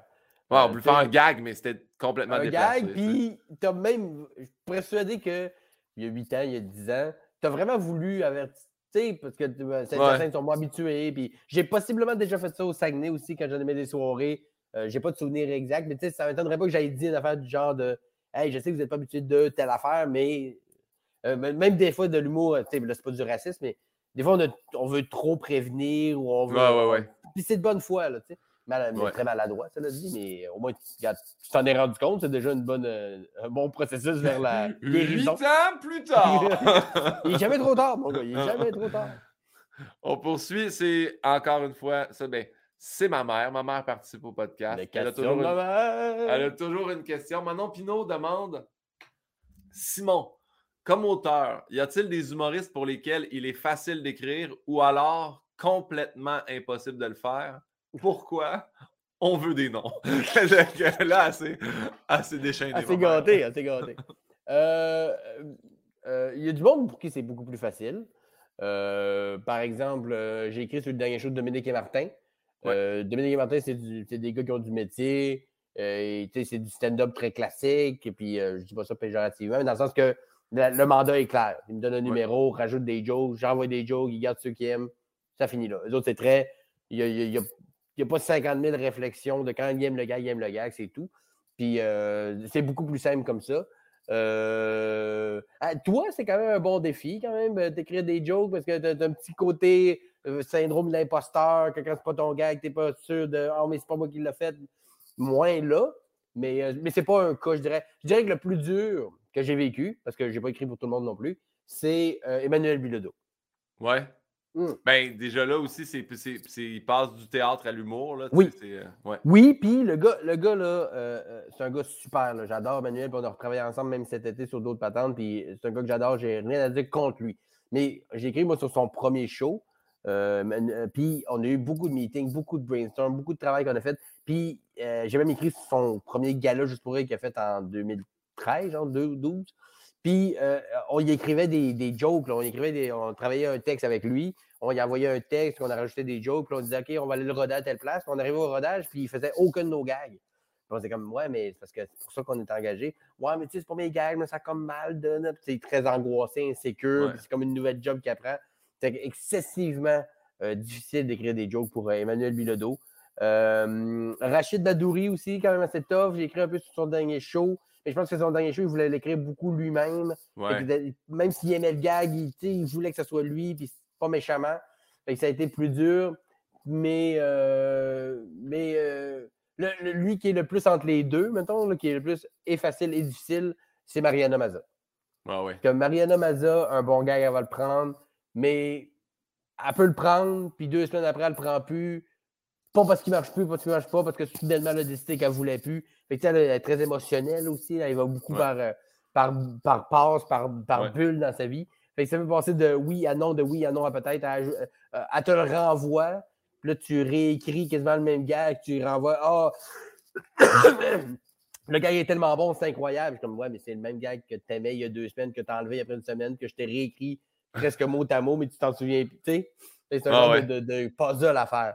Des fois, c'est juste un wording qui change. Tu sais, moi, pour le, pour le vivre, tu sais, justement, euh, tu m'amènes des gags. Puis des fois, c'est niaiseux. C'est on a beau passer un meeting de 4 heures à essayer de trouver une joke à une place que le, tu sais, vous êtes venu euh, en septembre voir mon show à Brossard. Quand on est sorti, tu as juste Hey, ça me ferait, j'ai pensé à telle affaire. J'ai fait Hey, ça, ce gag-là. Puis à ce temps, je le fais, là, le, mm. recensement avec ma mère. Puis aussi, c'est le fun parce que, tu sais, mettons, mon show, il est construit, puis je l'ai rodé, mettons, depuis la pandémie, là, je vais dire un an de la même façon. Puis là, j'arrive, puis là, je fais OK, il faut quand même que je change quelque chose. Ce nouveau gag-là arrive, puis on dirait que ça donne une. C'est tellement le fun d'avoir une nouvelle affaire. Une petite touche de fraîcheur. Ouais, c'est ça, exactement. Fait que c'est vraiment. Mais de façon générale, parce que tu sais, avec Piment Fort, j'ai écrit. Euh, puis, parenthèse, mettons, quand j'écris pour Piment Fort, on écrivait les jokes d'avance pour le show. Après ça, on lisait les jokes avant le show, les humoristes choisissaient leurs jokes, puis on les tournait. Sauf que les humoristes avaient toujours l'option d'en écrire d'autres. Même si on leur avait écrit cinq options de gag, des fois, il y a. Puis le, le, le, plus, puis je dis ça gentiment, le plus pain in the ass, c'était Billy Tellier. Parce que ah, Billy Tellier gardait jamais nos gags. Il en écrivait tout le temps un, puis c'était toujours un excellent gag qu'il écrivait. Mais on le savait qu'on avait Billy, mettons qu'on était toujours associé à un humoriste. Mettons que tu savais que tu étais associé à Billy, fallait quand même que tu y écrives des gags. Fallait quand même que tu avec une, de la Bible et que tu épluches les gags avec lui en sachant pertinemment qu'il n'allait pas en prendre Chris, qu'il allait vouloir tout en écrire un différent pour chaque parce que lui, c'est une machine. Tu sais, ouais, ouais, C'est pour ça que je dis, c'est avec plein d'amour que je dis ça. Mais lui, c'était un pain in the ass parce que jamais dans 100 ans, il voulait. Il, trouvait toujours un autre gag que c'est lui qui avait écrit. Tout le temps, tout le temps, tout le temps. Il n'y a, pas de writer, lui, puis à radio, je veux dire, il est là tous les jours à la radio. Machine. Un number de joke. C'est vraiment une machine du diable. J'ai un immense respect. Moi, je, c'est. Euh, je pense que c'est Corinne. C'est Corinne qui m'a. Qui m'a, qui m'a euh, pas, annoncé, là, mais qui m'a fait découvrir ça, qu'il n'y avait pas d'auteur. Parce que j'étais comme, ah, Billy, il est, vraiment bon. Puis j'écoute, tu sais, des fois, même si c'est pas mon poste, là, parce que j'invite les gens à écouter 107.3 Rouge, meilleure radio au monde. Et là, ils sont toujours numéro un à Montréal, à quelque part. oui. Tout le monde est euh, numéro un. Puis, euh, c'est ça. Puis, tu sais, Billy, je sais les sketchs, puis il a gagné un Olivier aussi euh, au dernier Olivier pour ça. Mais j'ai fait, OK, il écrit toutes ses affaires, il est à radio depuis, je pense, pour vrai, je pense que ça fait 10 ans. c'est beaucoup, beaucoup, beaucoup, beaucoup, beaucoup de contenu. Là. À un moment donné, son cerveau, ça veut dire qu'il est tellement. C'est ça, une machine. C'est rendu réflexe, ça. C'est rendu quasiment. C'est ça. C'est de la mécanique. Puis, euh, puis euh, pas genre que c'est toujours. C'est bon. C'est parce que le, cerveau, c'est un muscle que tu entraînes. Puis lui, il est surentraîné. C'est un, un athlète de très haut niveau au niveau du gag. Tu sais, même, ça, je dis pas ça méchamment, mais nous, notre mandat, c'était d'écrire cinq suggestions de punch pour chacun des prémices, pour chacun des jeux. Fait qu'on avait, on écrivait des centaines de gags par semaine. Mais quand tu savais que tu avais Billy, c'était comme plus dur de te motiver parce que tu disais comme, ouais, je peux bien écrire des gros killers, il le prendra pas. Il va, écrire un gag, puis souvent, il en écrivait un meilleur que ceux qu'on avait déjà trouvés. C'est un peu choquant. C'est comme tabarnak, je vais me casser le quand il écrit des centaines de, suggestions de punch, puis il les gardera pas. Mais parce que le gars, c'est une machine de guerre, fait que c'est plein d'amour ce que je dis. Fait que lui, pour ça qu'il n'y a pas d'auteur aussi, j'imagine ça doit être. Il doit pas. J'avais déjà travaillé un petit peu avec lui sur certaines affaires, mais euh, je pense qu'il est tellement efficace avec lui qu'il n'y a pas besoin, euh, outre mesure, d'auteur. Peut-être de script éditeur pour l'aider un peu à regarder l'enlignement de tout ça. Je pense qu'il a travaillé un peu avec Laurent Paquin pour ça. Mais euh, ouais, Billy, avec plein d'amour, c'est quand même quelqu'un de difficile à écrire pour. Ben, Manon Pinot te remercie Manon. D'ailleurs, le dernier gag qu'on a écrit, c'était sur Manon Pinot dans mon show. Fait que ben oui. être très content de savoir ça. Ben oui. bon, ben au moment des questions rafales, Simon. Question rafale où euh, Yann Bilodeau a beaucoup participé. Yann qui n'est pas là aujourd'hui parce qu'il y a d'autres choses. Fait que, exactement. En fait, on donne des choix entre deux, euh, deux options. Tu choisis qu'est-ce que tu veux. Tu peux nous l'expliquer, tu peux l'emporter dans tombe, tu peux euh, l'expliquer brièvement. On appelle ça rafale, mais on peut jaser exactement comme on jase là sans problème. Parfait. Donc, écrire ou jouer? Jouer, sans hésitation. J'adore écrire, j'adore écrire pour d'autres, j'adore le métier d'auteur. Mais si on m'enlève le jeu, je ne serais pas un aussi bon auteur. Puis je j'aurais pas envie. Tu sais, peut-être que quand je serai vieux, euh, puis que je vais trouver mon corps dans me, me supporter. Je vais, si on me disait c'est écrire ou rien, je prendrais écrire, puis je ferais juste écrire, puis je pourrais être heureux quand même. Mais le jeu, vraiment, tu monté sur une scène, le rire, le, juste aussi avant, après, avec les collègues, les loges, tout, cet univers-là, je l'adore. Puis ça m'alimente aussi pour mon travail d'auteur. avec jouer vraiment, même si j'aime les deux, le jouer passe avant. Parfait. On y va ici en, termes d'auteur. Sébastien Ravary ou Thomas Levac? Oh, Chris! Oh, Chris! C'est deux. Euh, c'est deux. Euh, c'est pas pour le même mandat, là, tu sais. Je parle parce que j'ai travaillé un petit peu avec les deux. Écoute, c'est une très bonne question. Parce que Thomas Levac, c'est un brain, tu sais, pour du brainstorm, pour sortir des idées, pour sortir de ta zone de confort, pour aller dans des sphères que tu ne serais pas allé, il est parfait. Ravary, ben là, c'est au niveau de la. Tu sais, je pense, je dirais Ravary parce que Ravary, il y a une espèce de rigueur, il y a une espèce de il, connaît l'humour euh, à plein de niveaux. Il y a un côté plus cartésien un peu euh, que, que j'ai peut-être moins, entre guillemets. Fait que, je dirais que Ravary, j'irais Ravary.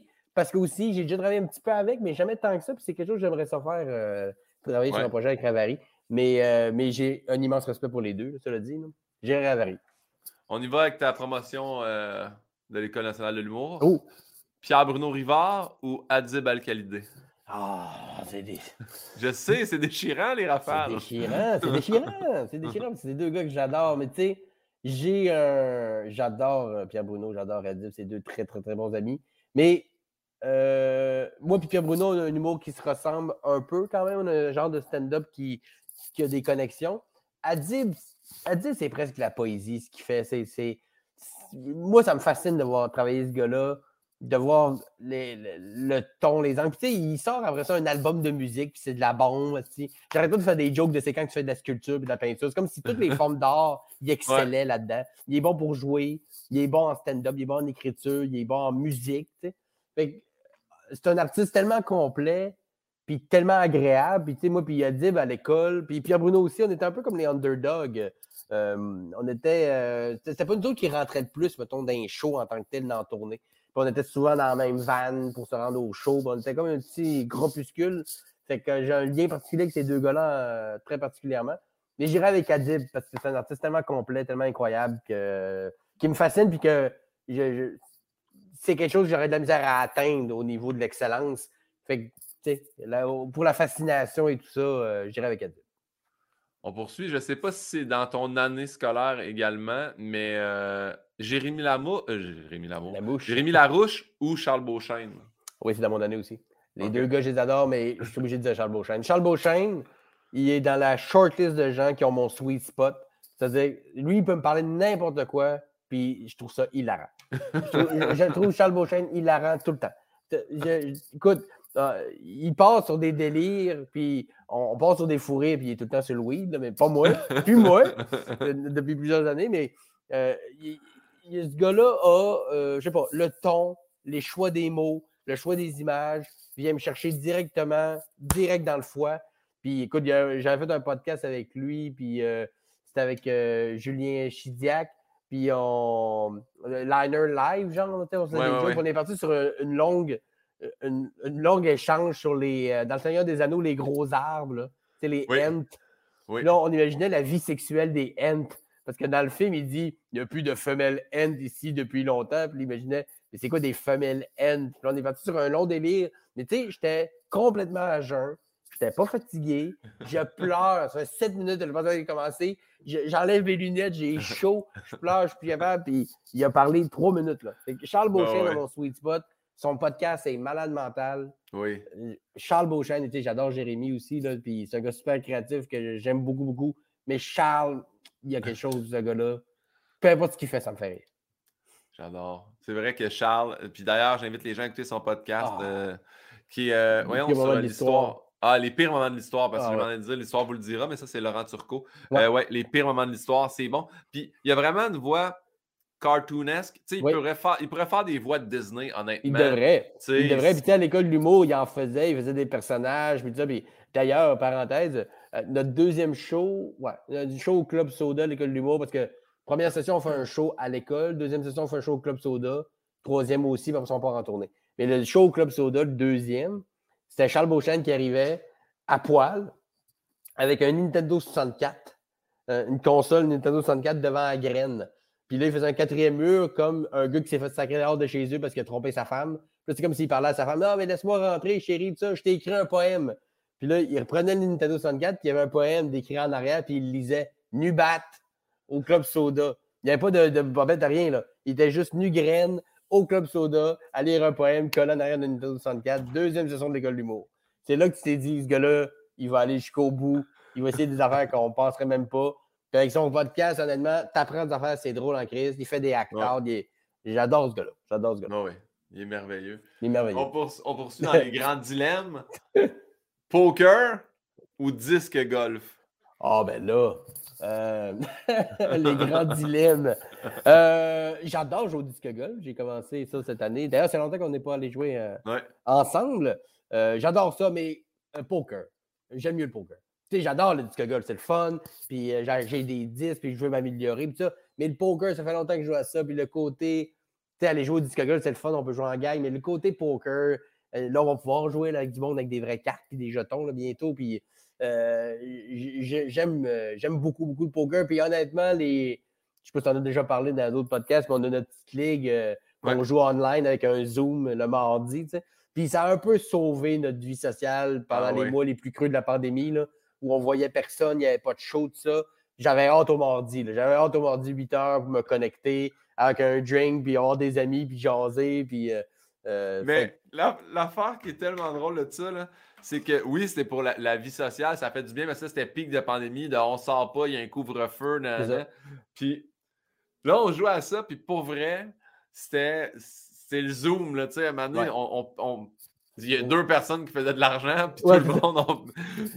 C'est quand, quand finissait vers 2 heures du matin, tu étais ton ordi, un peu chaud d'air. Bon, là, je suis crissement seul. je vais aller me coucher vite. Mais le même sentiment qu'on a, même que, tu sais, même quand tu, vas faire un show, mettons, tu fais un peu de party après, puis il y a du monde. Quand tu rentres chez vous dans ta chambre d'hôtel, tu deviens seul rapidement. C'est le même, oh, le même retour à la réalité, mais on s'est rendu compte rapidement que Marc Desjardins puis François-Étienne Corbin nous volaient de l'argent semaine après semaine. Et ils savaient personnellement, bon, on va aller se connecter avec des petits débutants un peu chauds, puis on va leur voler de l'argent, ils vont avoir du fun. Puis nous, on a. Je dis voler, mais. Ils nous ont donné des formations, c'est ça. Après, ça. après ça, tout le monde, on s'est vraiment tous améliorés. Puis euh, c'était aussi beau la fraternité de justement, hey, j'ai un show à soir, je suis à l'hôtel, c'était un peu plate. Ça vous tente de connecter, ben oui. La ligue s'est répandue du mardi à du mardi au samedi. un peu partout. Ben oui. Puis là, ben, un peu moins parce que la vie a recommencé un peu, mais quand même, que tu vois, on est, euh, je sais pas quand est-ce qu'on mais on est mardi. Ce soir, je mm. va en avoir, puis il y a du monde qui va se connecter. On est plus ou moins euh, de semaine en semaine, mais euh, il y a toujours du monde. Puis, fait que le poker. J'aime beaucoup le disque golf. Ici, il fallait choisir, c'est poker. Je suis content que tu aies répondu poker parce que la prochaine question, c'est Pocket Ace ou Pocket 2 par Michel Olivier Girard. Oh. Pocket 2 par Michel Olivier Girard. Je connais pas ce style-là. Michel Olivier Girard, j'adore le dude. C'est un nice dude, mais au poker, j'y compte plus. Des fois, là, vraiment, là, j'avais Pocket Ace, puis genre, il y avait Pocket 3, Pocket 4, puis qui m'a battu. C'est arrivé plus qu'une fois. Fait que je mise plus contre ce gars-là. Je mise plus contre ce gars-là avec le Pocket 2 pour Michel Olivier. T'as pocket, mettons, t'as pocket ace, Michel Olivier a as 2, il va pogner 3-2. Ouais, c'est ça qui va, se passer? exact. Il y, a, 7 puis 3 dépareillés, 3-3-7. Puis là, tu es comme, ah, j'ai deux paires. Il fait comme, ben non, moi j'ai full house. Va chier. Comment, comment ça peut arriver? Ben, Michel Olivier a le secret. On l'appelle d'ailleurs Mystic River. Parce que la, dernière carte, c'est la River. Puis lui, il arrive, pas tout le temps, là, mais vraiment souvent quelque chose avec lui, c'est la River.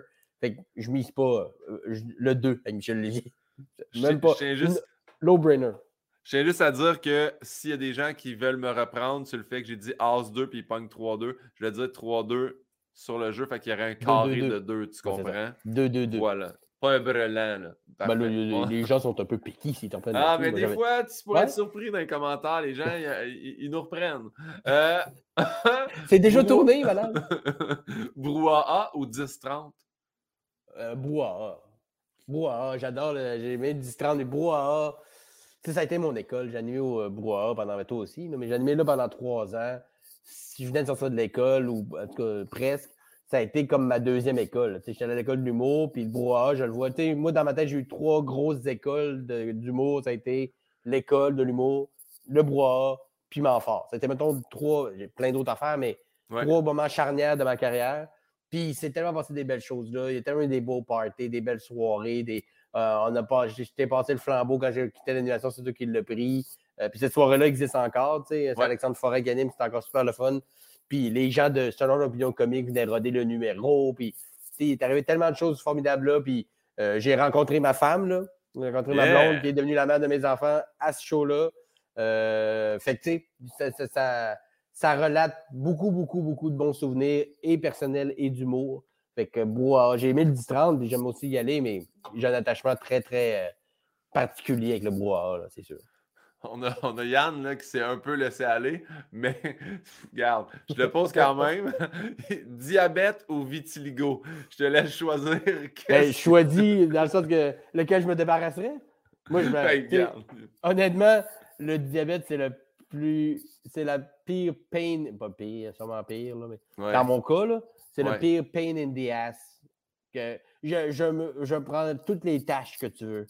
Si on peut, si j'avais le choix de garder le vitiligo ou garder le diabète, je garde le vitiligo, c'est même pas une question. C'est même pas une question des tâches, honnêtement. Ah, maintenant, on en revient, ça fait pas mal. Il faut que je mette de la crème solaire un peu plus, mais honnêtement, c'est la moindre des fucking choses. Puis euh, devoir penser à me piquer pour chaque fois que je mange ou que je bois quelque chose, honnêtement, c'est vraiment euh, un boulet très, très euh, lourd à traîner. Fait que je garde le vitiligo puis je laisse tomber le diabète. Même pas une question. Tantôt, tu, quand on parlait, tu disais, tu sais, en termes de deuil, la perte des cheveux, puis tu disais, tu sais, c'est plus dur, il y a moins de monde qui relate. moi, l'été passé, j'avais j'avais une, une, tache de vitiligo dans le milieu du front qui est popée de sortie de nulle part. Puis c'est toi que j'ai appelé. Je t'avais appelé pour. Puis t'avais tellement été bon, mais genre, tu t'avais fait, tu sais, oui, là, sur le mais maintenant, tu, tu, y penses plus, puis tu, vis avec, puis justement, plus de crème solaire. mais moi, j'ai. Parce qu'il m'avait dit, la, la, dermatologue m'avait dit, vu que tu as une tâche centrale, puis c'est pas périphérique encore, peut-être ça va se résorber. Là, j'avais eu des crèmes. Hey, mon gars, assidu comme j'ai jamais été assidu. Une crème le matin, une crème l'après-midi. Là, je mettais ça. Puis elle me disait, ça va te faire le front gras. Hey, je manquerais. Puis j'ai réussi. Je pense c'est revenu. Puis après ça, au niveau crème solaire, par exemple, c'est là que j'ai fait, hey, peut-être moins une niaiserie de, ah, va me laisser, me laisser brûler un peu la première semaine, avoir un beau tan. Non, c'est. Pas de bonne idée. Non, non, non, pas de bonne idée. Puis vitiligo, c'est ça. C'est que. C'est, c'est, c'est, puis tu sais, moi, il est quand même assez euh, marquant un peu partout. Mais tu sais, il faut apprendre à vivre avec. Puis. Après ça, il y aura toujours des gens pour être méchants avec ça. Mais euh, ces gens-là ne méritent pas d'attention plus ben, que ça. Puis, mais c'est pas, pas douloureux, c'est pas, pas du zona. C'est pas comme euh, ça gratte pas, c'est pas euh, un problème qui m'empêche de dormir ou d'avoir une qualité de vie. Mais alors que le diabète, oui. je, je, je, choisirais ça sans, sans même hésiter.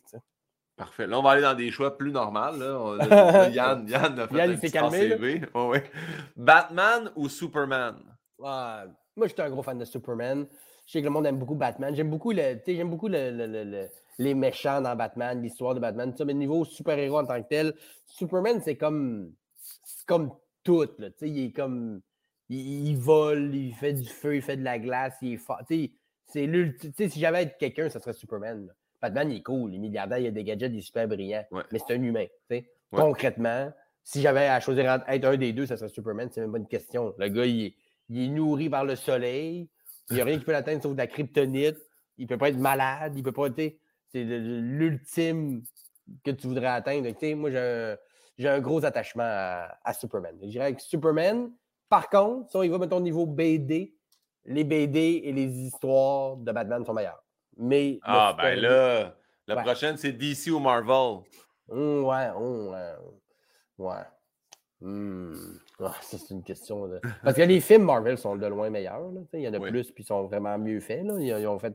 Parce qu'à un moment donné, on dirait que DC a comme voulu rattraper 10 euh, ans de retard en deux films. Puis ils ont dit OK, on va tout mettre dans Justice League puis Batman contre Superman. On va mettre euh, tout ce qu'on n'a pas mis, qu'on aurait dû faire 12 euh, films pour expliquer. On va le faire juste en un. Fait qu'ils sont garochés un peu. Fait que j'irais. J'irais avec Marvel quand même. Je dirais que Marvel quand même. J'aime beaucoup DC, j'aime beaucoup Superman, Batman, Green Lantern, tout ça, mais, euh, mais non, je dirais que Marvel. Pour les films et tout ça, pour l'ensemble de l'œuvre, euh, euh, puis probablement qu'il y a plein de geeks qui vont vouloir me lancer des couteaux parce que je sais qu'au niveau, quand tu vas dans le plus geek, habituellement, le, consensus je sur DC est meilleur que Marvel au niveau des BD et tout ça. Mais j'ai tellement enjoy les films de Marvel et tout ça que j'ai de la misère à pas voter pour eux. Et j'irais avec Marvel. Cuisiner pour un podcast? Ou engager un traiteur pour un podcast? oh! oh! Euh, ben, hmm. ben, je dirais cuisiner. Ben, c'est parce que cuisiner, c'est sûr que ça demande un temps et tout ça que j'ai peut-être moins maintenant avec tout ce qu'on connaît. Mais j'avais beaucoup de plaisir, j'avais beaucoup d'orgueil à cuisiner quelque chose que les gens allaient manger après, puis un peu de, un peu de stress, un peu d'appréhension, ils vont aimer ça, tout ça. Le traiteur, il fait une job malade. Livre Orange, euh, ils nous livrent des repas malades mentales à chaque fois, puis c'est leur métier, puis ça paraît. ils sont de loin meilleurs que moi. Mais moi, j'aime ça recevoir du monde chez nous, j'aime ça faire à manger. Fait que euh, cuisiner pour un podcast, si j'avais un peu plus de temps, puis peut-être qu'un jour ça arrivera, que je recommencerai à faire ça. Excuse-moi. Euh, je, recommencerai à faire ce que je faisais dans le temps des bons dimanches. Je recevrais du monde chez moi, puis je leur ferais de la bouffe que moi j'ai faite. Euh, ceci dit, pour l'instant, je fais affaire avec Olive Orange, puis ils font un travail extraordinaire. Puis il y a quelque chose de vraiment le fun aussi de les gens me demandent des affaires à manger. Lui, quand il concocte des choses, il me livre chez nous, on le réchauffe, on mange. C'est user-friendly, ça, j'avoue que c'est pas, pas non plus euh, négligeable. Mais j'adore faire à manger. Fait que j'irai avec cuisiner. C'est vraiment bon en cuisine d'ailleurs. Puis quand ah, tu J'essaie. Ben, pour ça que mon podcast était axé autour des comfort food. Je ne suis pas un chef, mais je sais faire mes bases quand même comme faut. Fait que tu sais, un pâté chinois, puis euh, un spaghetti, puis une poutine, je suis capable de gérer ça. Après ça, quand on fera des, un canard laqué, ça va peut-être plus compliqué un peu. Non, mais il y a aussi la traditionnelle tourtière de quand on avait les parties de jour de l'an chez François Bouliane. Ça. Chez nous aussi. Ça, oui, oui, c'est vrai chez, vous. C'est vrai à ta maison. Euh, euh, mais que ça, on appelle vraiment ça, c'est une tourtière. C'est pas ça le, le, le ben, Vous autres, vous appelez ça. Ben, cipar et une tourtière, c'est un peu la même chose. C'est juste qu'un cipar, d'habitude, il y a des étages de pâte. Mais c'est le même concept. Mais euh, parce que souvent, une tourtière, les gens. Ben, nous, au Saguenay, ce que vous appelez une tourtière, c'est un pâté à viande. c'est comme une tarte avec de la viande dedans. nous, ça, c'est un pâté à viande. Puis une tourtière, c'est gros, le gros chaudron avec des cubes de patates dedans, puis de la viande en morceaux et tout ça, qui cuit pendant 12 heures. Tu sais.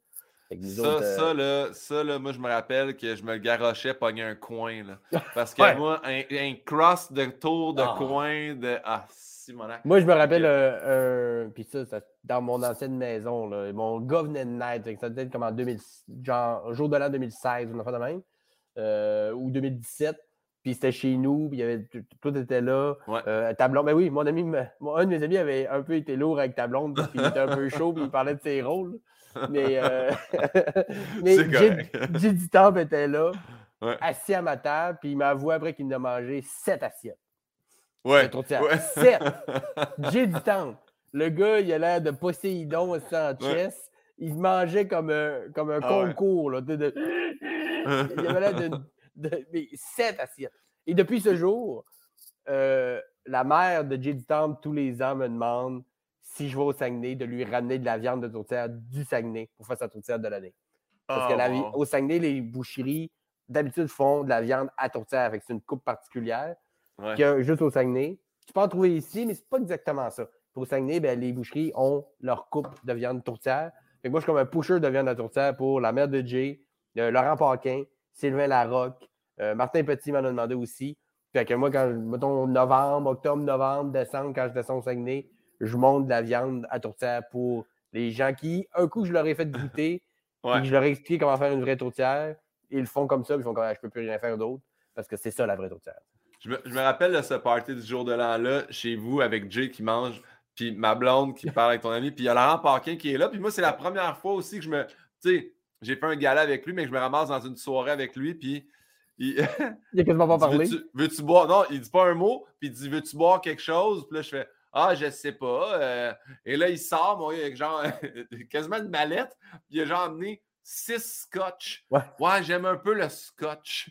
Puis là, il y en a vraiment des sortes de Ouais, celui-là, c'est mon beau more. Celui-là, c'est. Puis là, je Hey, tu sais, je ne veux pas te faire de peine, mais je connais. Non, mais il commence avec. Puis là, il m'en met un, puis je me mets une glace dedans. Je pense si je l'avais pas gardé, ça aurait été moins pire. C'est juste un regard de. Ah. Qu'est-ce que tu fais? si tu mets qu'on pisse aussi dans ton verre, là, tu sais. fait que ça, je me, souviens de ça.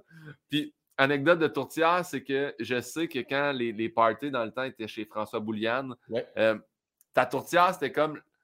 Elle, cuisait pendant une partie. Quand on la sortait, on la mangeait. C'était pas rare qu'arrivait le deuxième service de tourtière vers 3-4 heures du matin. On mettait ouais. repognerait un autre petit bout. Là. Ouais.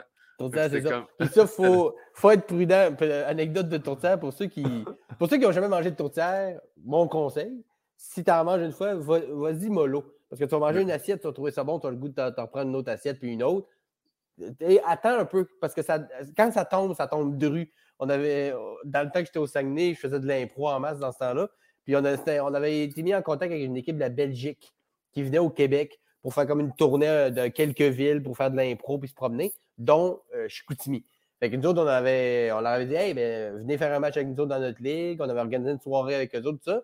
Puis avant, on s'était dit Hey, on va faire un souper, on va les recevoir Saguenay style. Fait que fais une tourtière, fais de la tarte au bleuet. Puis eux autres, ils n'avaient jamais mangé ça. Fait que ça soit à table, ils commencent à manger, puis ils aiment ça. Puis ils ont mangé une, deux, trois de sept. Moi, je regarde manger, je suis comme deux, trois assets de tourtade, t'arrives de la Belgique, t'es pas prêt, là, il va arriver quelque chose. Ils ont été en catatonie, amorphe, tout le long du match d'impro, juste, juste en survie. Là. Parce que quand t'en manges, ça paraît pas, puis à un moment donné, elle tombe d'une shot. C'est Ouais. comme, oh mon Dieu, c'est beaucoup de pâtes, beaucoup de patates, cuit dans du jus de viande pendant 12 heures, que c'est juste du gras et de la protéine. On a même pas, c'est même pas gagné ce match-là, c'est comme une guerre États-Unis-Hongrie. C'était même pas une Ouais. guerre, c'était même pas une- un match. là. On les a juste défenestrés parce qu'ils ne devaient même plus voir à 10 pieds devant eux autres. C'était fantastique Ouais. de voir ça. Mais de les voir manger, faire comme, Hum, vous n'êtes Non. pas rodés. Là. Ça, il Ils sont pas au courant de ce qui s'en vient. ouais. Non, non, ça, ça a été, ça a été tough. Ça a été tough. On poursuit. Mick Gouin ou Yann Bilodeau? Oh, pas là. Il, est- il est pas. euh, pas- il est- Ben, écoute, j'adore mes Gouin. Je me suis entendu super bien avec. Je le connais pas beaucoup, beaucoup parce que, tu sais, on s'est connus à cause surtout de ton show, puis on s'est super bien entendu. J'adore ce gars-là. Mais Yann, Yann, ça fait longtemps que je le connais, Yann. Je me rappelle des ces shows à la Chine qu'on jouait dans un grenier plein d'araignées. Euh, tu te rappelles de ça, hein? Ouais.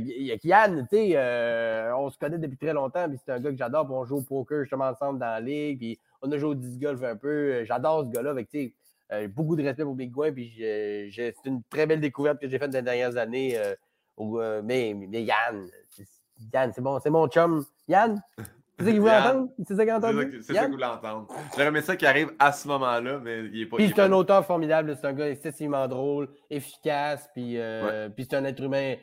J'aime son côté un peu sarcastique, pince sans rire. On a un genre d'humour qui se complète bien, fait que j'ai- j'aime beaucoup Yann. Fait que Yann, je t'aime, Yann. Yes. Prochain stand-up ou en route? Ben là. Ben, tu sais, c'est- la même chose, hein, en gros, Ouais. tu. Euh, ben, sais, prochain stand-up, ben, ben, je l'ai gagné aussi. C'est sûr que ça serait con de dire en route parce que j'ai fait une ronde en route en 2011. J'ai été sorti par Yannick de Martineau qui a gagné cette année-là. Euh, Cela dit. Euh, mes prochains stand-up, euh, autant que s'il était revenu avec en route, ça aurait pu être cool. Prochain stand-up, je trouve ça cool comme émission? Ça a mis en vitrine bien des gens que les gens ne connaissaient pas. Ça fait découvrir des, nouveaux talents. Euh, saison 2, le gagnant va faire 20 000 au lieu de 5. Donc, ça veut dire que la, la saison 1 doit être un relatif succès, j'imagine. Euh, Puis, honnêtement, c'est un défi que je m'étais donné. euh, prochain stand-up personnel. Je voulais. J'aime ça, les concours. Moi, j'ai pas de problème avec ça, compétitionner. Puis, je suis capable de faire la part des choses. Je me bats pas contre l'humain.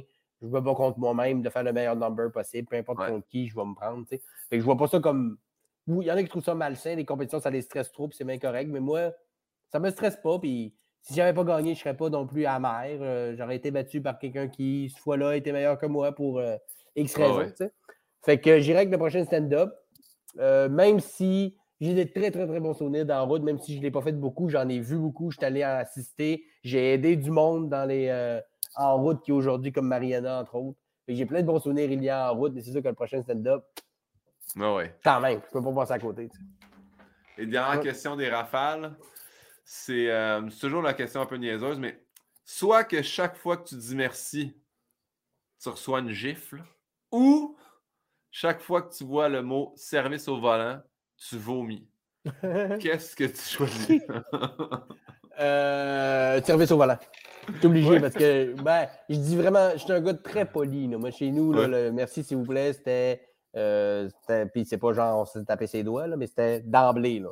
Fait que je dis merci vraiment souvent dans une journée euh, à toutes. là. Merci. J'écris merci dans tous mes courriels, même si c'est quelqu'un qui me dit on va venir tout te saisir, mon tabarnak. Je, je suis très, très poli. Fait que Ouais. Si, si j'avais une gifle à chaque fois qu'on me dit merci, j'aurais vraiment beaucoup de gifles. Ou je me mettrais à plus dire merci, puis je deviendrais impoli, puis je serais pas plus heureux. Fait que, Oui, puis il n'y a pas de synonyme, il n'y a pas vraiment de synonyme à merci à part grâce, mais encore là, tu c'est comme la merci, la grâce. c'est Mais pas- tu sais, je peux faire un genre de. Mais tu sais, ça, ça, mais ça, ça peut vouloir juste dire, est Ouais. mal au cou, il est-tu content?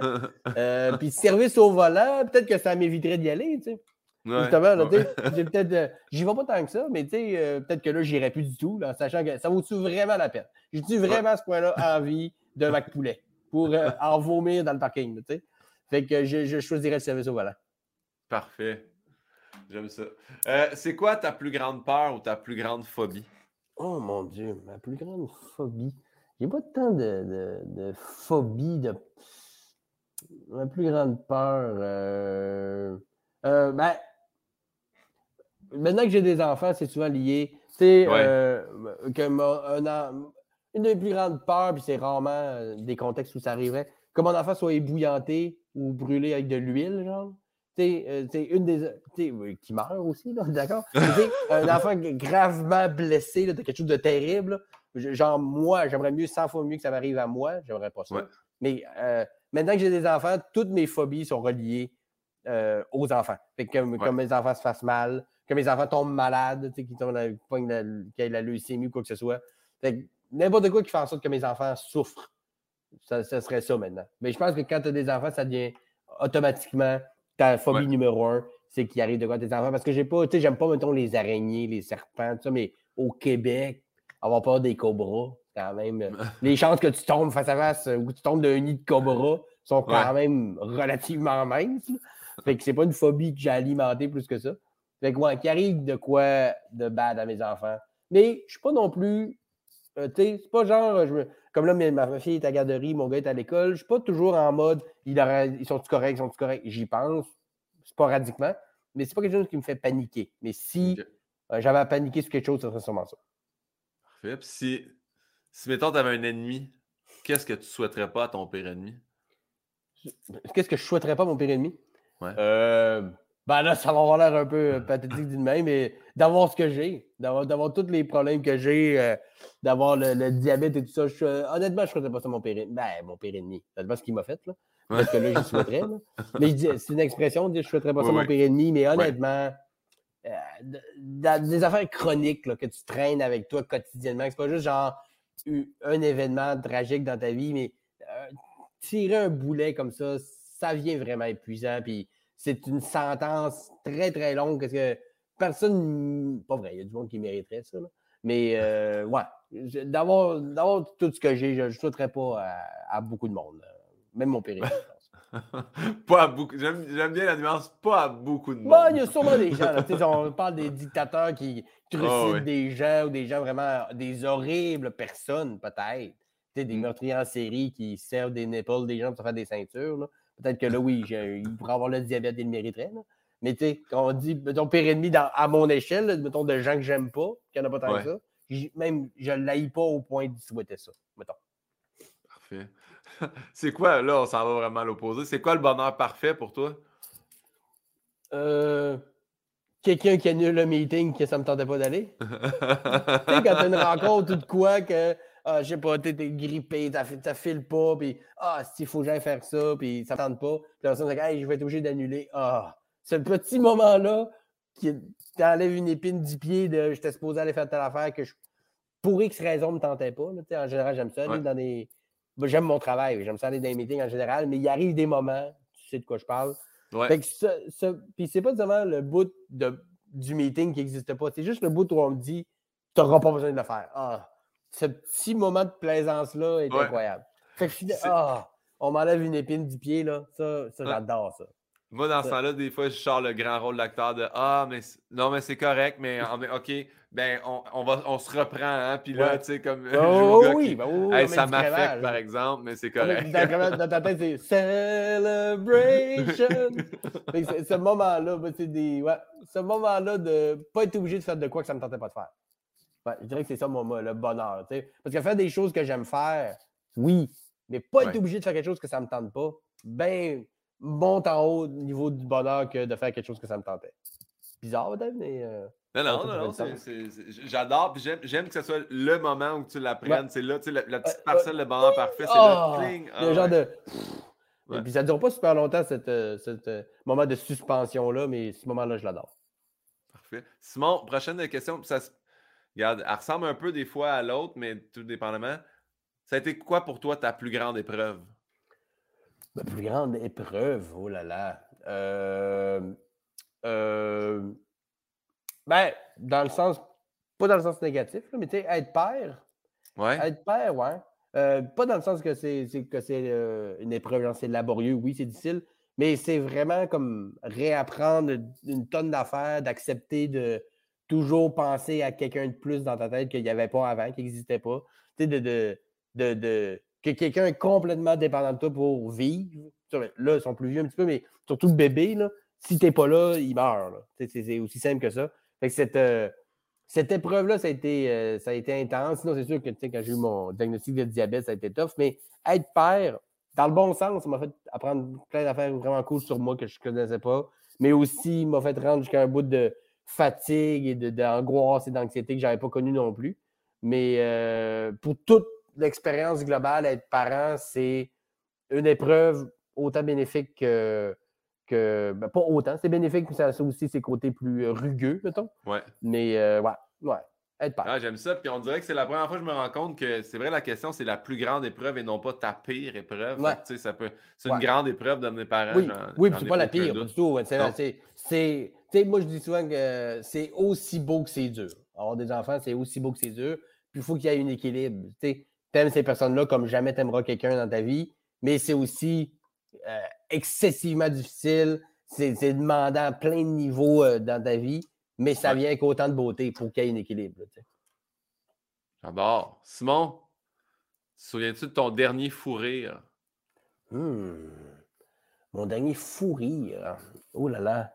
Autre qu'avec les, les, arbres de Lord of ah, the Rings. C'est ça, ça, que je pensais en plus quand tu as dit ça. Non, mais c'est pas grave, c'est ça. Les ents, là. Oh, tu sais, des grosses larmes de rire, là. Eh, Seigneur. Mais c'est pas mon dernier, mon dirait que quand je pense à un fourré, il y a un qui vient en particulier, puis ça, temporellement, ça ne fait pas. C'est pas mon plus récent, ça fait quand même un bout. J'étais au bois avec Didier Lambert, puis on était avec un humoriste, puis euh, je le jouais à nom, ça n'a pas d'importance, mais il disait que lui, à ce moment-là, il sortait avec une escorte de luxe. Puis cette escorte-là acceptait de se faire euh, déféquer dessus pour 50 Puis moi, puis Didier, on a commencé à, surenchérir sur le fait de, de luxe ça chie dessus pour 50 pièces, tu as dit que c'est de luxe, ça ne paye même pas le souper. Puis là, on s'est mis à faire une surenchère de. Mais des hystérie, là. On, on scillait, là. Des coups de poing sur la table, c'était super méchant, avec du recul.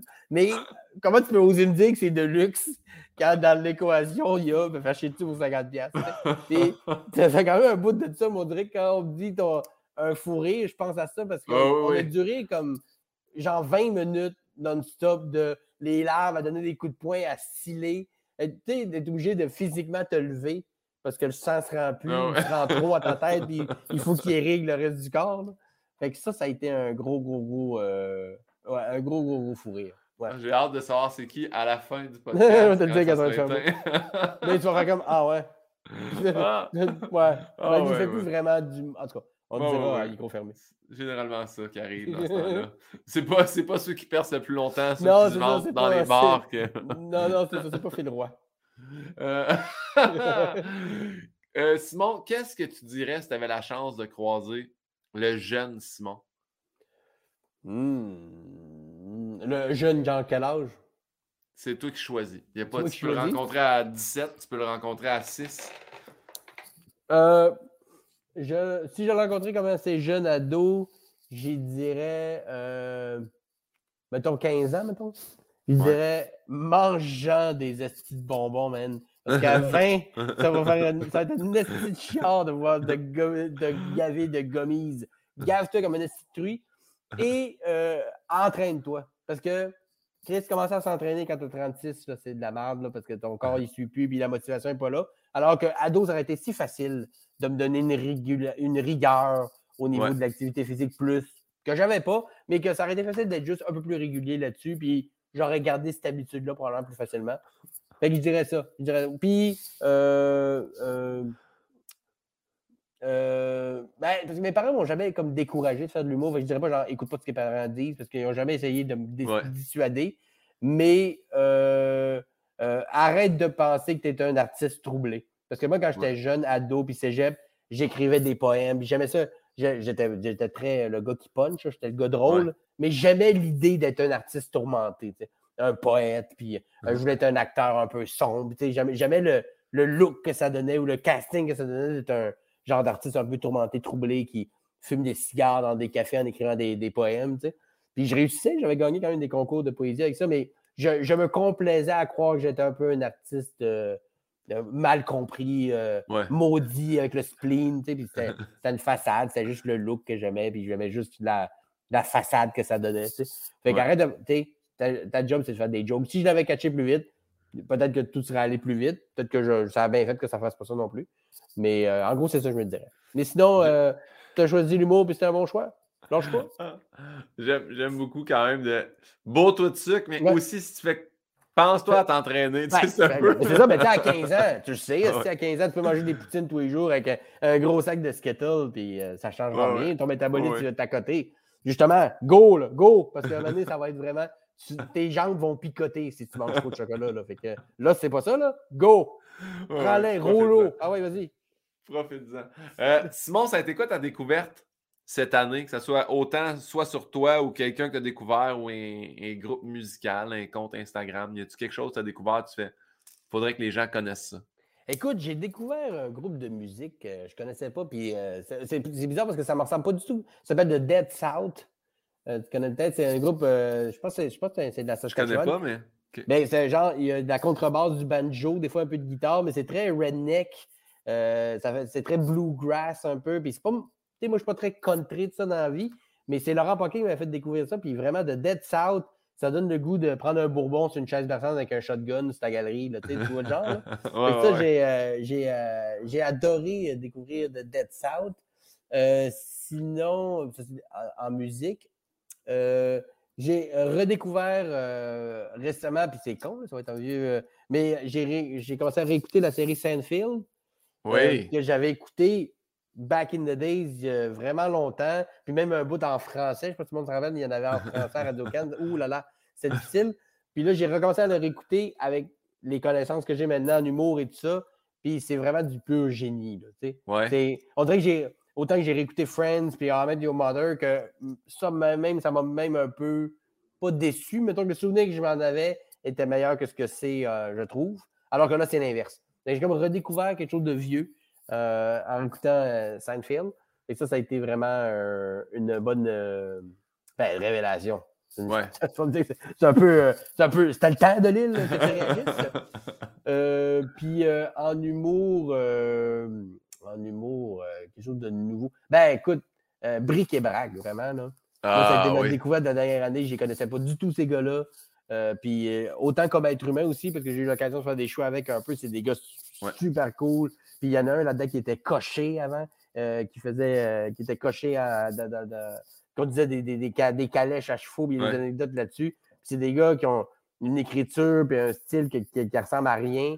Fait que vraiment, là, euh, bric et brac au niveau de l'humour, dans les découvertes que j'ai faites dans la dernière année, là, vraiment, il y en a plein d'autres de bons, mais eux autres, ils ont comme pris une tranche de l'humour qu'on ne savait même pas qu'il existait, en fait.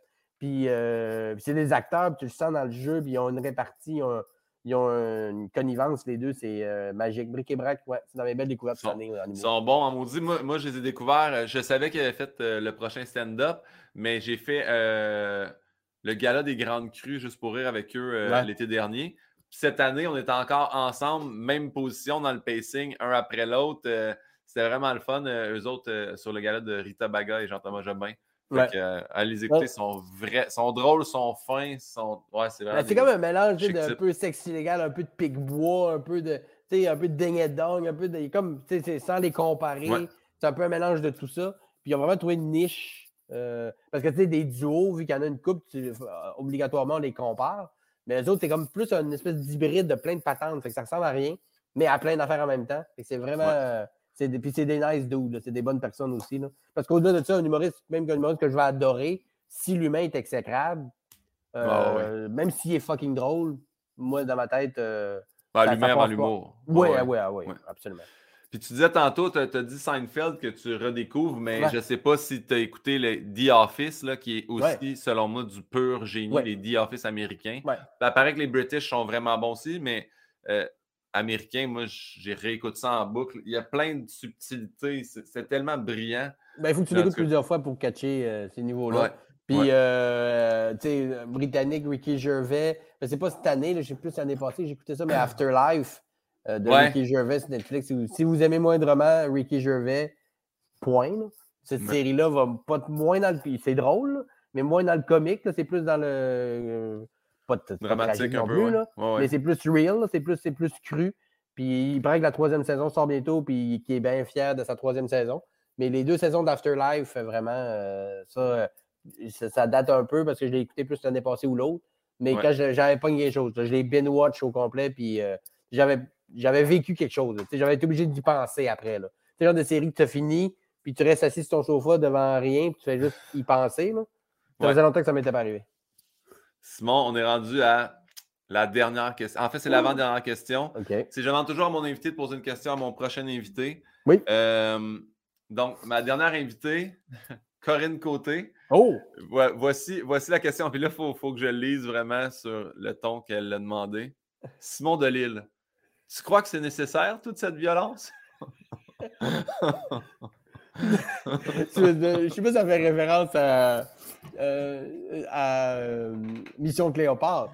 Oui, oui, oui exact. je sais pas si c'est nécessaire de dire non, ça va. ça serait ça comme ça que je réponds. Exactement. Elle m'a dit il faudrait que tu répondes non, ça va. Non, ça va.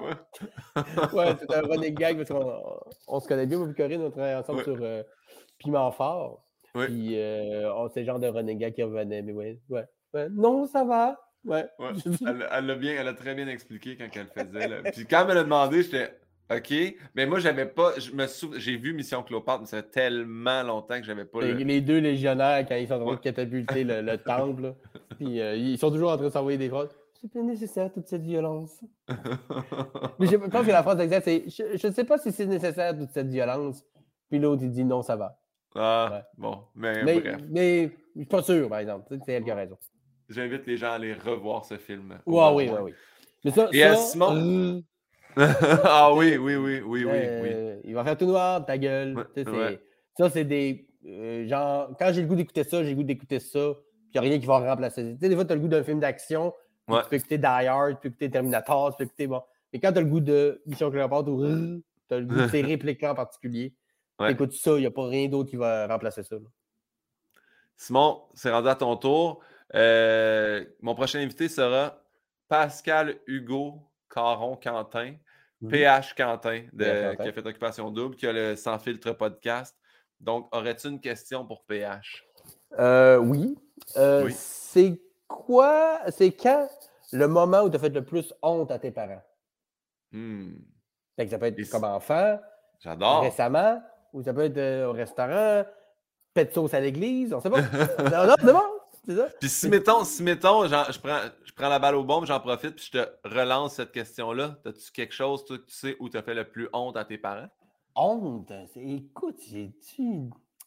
J'ai pas le souvenir tant que ça d'avoir fait. Parce que j'étais un, un, petit gars bien gentil. Moi, j'étais pas genre à me lever, faire des crises, puis tout ça. Euh... Ah, ben, ben, je sais pas si c'est le plus honte, c'est plus, c'est plus cute comme anecdote, là. Mais je sais qu'à un donné, euh, il y a eu un court moment où ils, m'ont pas trouvé nice, mais on était dans un, euh, chez, des, euh, chez des amis, on, on était allé souper là, puis j'avais peut-être, je sais pas, 7 ans, 8 ans, on n'était pas vieux. Puis c'était des amis, c'était un couple d'amis à mes parents qui, eux, nous gardaient souvent quand mes parents, mettons, partaient en voyage. Eux qui s'occupaient de nous autres, qu'on les connaissait super bien. C'était du monde vraiment fantastique. Puis on arrive là, là, tu puis il y a comme un bol au milieu de la table avec des petites boules dedans. Puis moi, dans ma tête, c'est du fromage, tu sais. Mais je prends une boule, je prends une bouchée dedans, puis là, je fais ah! Puis là, vraiment, j'explose de c'est dégueulasse, tu sais. Puis mes parents sont comme, parce que les autres aussi étaient convaincus que c'était du fromage, mais c'était du beurre. je venais de prendre une ah. grosse bouchée d'une boule de beurre. puis pendant comme trois secondes, puis après ça, j'avais raison de trouver ça dégueulasse de prendre une grosse bouchée de beurre. Fait qu'il y a eu un court moment où il y avait très, très honte que je sois aussi euh, genre, si t'as pas aimé le fromage, mange-le pas, mais ta gueule avec ça, tu sais. Ouais. Fait que euh, ça, c'est un souvenir que j'ai, c'est plutôt loufoque, c'est pas une grosse, ouais, anecdote. Parce que les autres fois, tu sais, c'est des fois où j'ai été malade. Et je pense pas qu'il y avait honte. je pense que plutôt, tu sais, euh, de, de, de, remonter à Montréal parce que j'étais intubé, parce qu'il m'avait trouvé déshydraté à cause d'une gastro. Je pense pas qu'il y avait honte. Oh, qui est faible. Encore. Je obligé de devenir un coma artificiel pour qu'il survive. Il là là. Je dis que c'est mon gars. Fait que, sinon, j'ai pas de souvenir de, de honte. Euh, peut-être que les autres, ils seraient. Hey, tu te rappelles pas de. je leur non, c'est sûr. Moi, je vais leur demander par curiosité. Des fois, c'est ça, il y a des souvenirs de. Mais, hey, tu sais, moi, moi, non plus, j'ai pas tant de souvenirs. Tu sais, moi, je sais qu'à l'âge de 11 ans, je me suis fait pogner à voler des palettes de chocolat aux Zellers. Je te dirais pas que c'était la fierté de mes parents là, quand le monsieur qui m'a pogné a appelé. Je me rappelle d'être dans le backstore du Zellers. Premièrement, je savais pas que j'aurais accès à ça un jour dans ma vie. Puis il y avait une vieille caissière qui est venue en arrière et a fait je t'arracherai la tête. J'avais juste fait, mon j'ai 11 ans, je vais te voler du chocolat, je me fais ramasser par une vieille caissière fâchée contre moi. Ça peut être intense comme sentence. Oh, hey, c'était beaucoup. Je trouvais que c'était beaucoup me faire. Tu sais, déjà là, que mes parents aussi allaient me chicaner en ayant l'appel. Ah ouais. tu sais, il y, a une époque quand tu es un jeune garçon, tu commences à te découvrir ou tu te rends compte que ta mère a trouvé qu'il y avait un peu trop de Kleenex en dessous de ton lit. Il y a ce bout-là que c'est plus toi qui as honte qu'elle qui a honte. Il y a ce bout-là un peu genre incriminant, puis avec le recul, tu te rends compte que ça va très bien. Oui, tu, tu, ne bernais personne. Là. Oui. Depuis quand il prend des douches de 54 minutes? Oui, il en prend 4. Il n'a pas le rhume, mais il dit qu'il se mouche sans arrêt à l'année. Oh il se mouche vraiment beaucoup. Puis euh, sa mort est, est tic. hey, c'est ça qui va mettre, fin au podcast. On t'apprendra jamais ça. Simon, je te remercie infiniment. Je te hey, la fin. C'est pas le fun. Bon, ben, je, te, je te parle le générique d'en face. Que, je te, dernier mot que c'est à dire, vas-y. SimonDelille.ca Yes, exactement. Ciao. Ciao.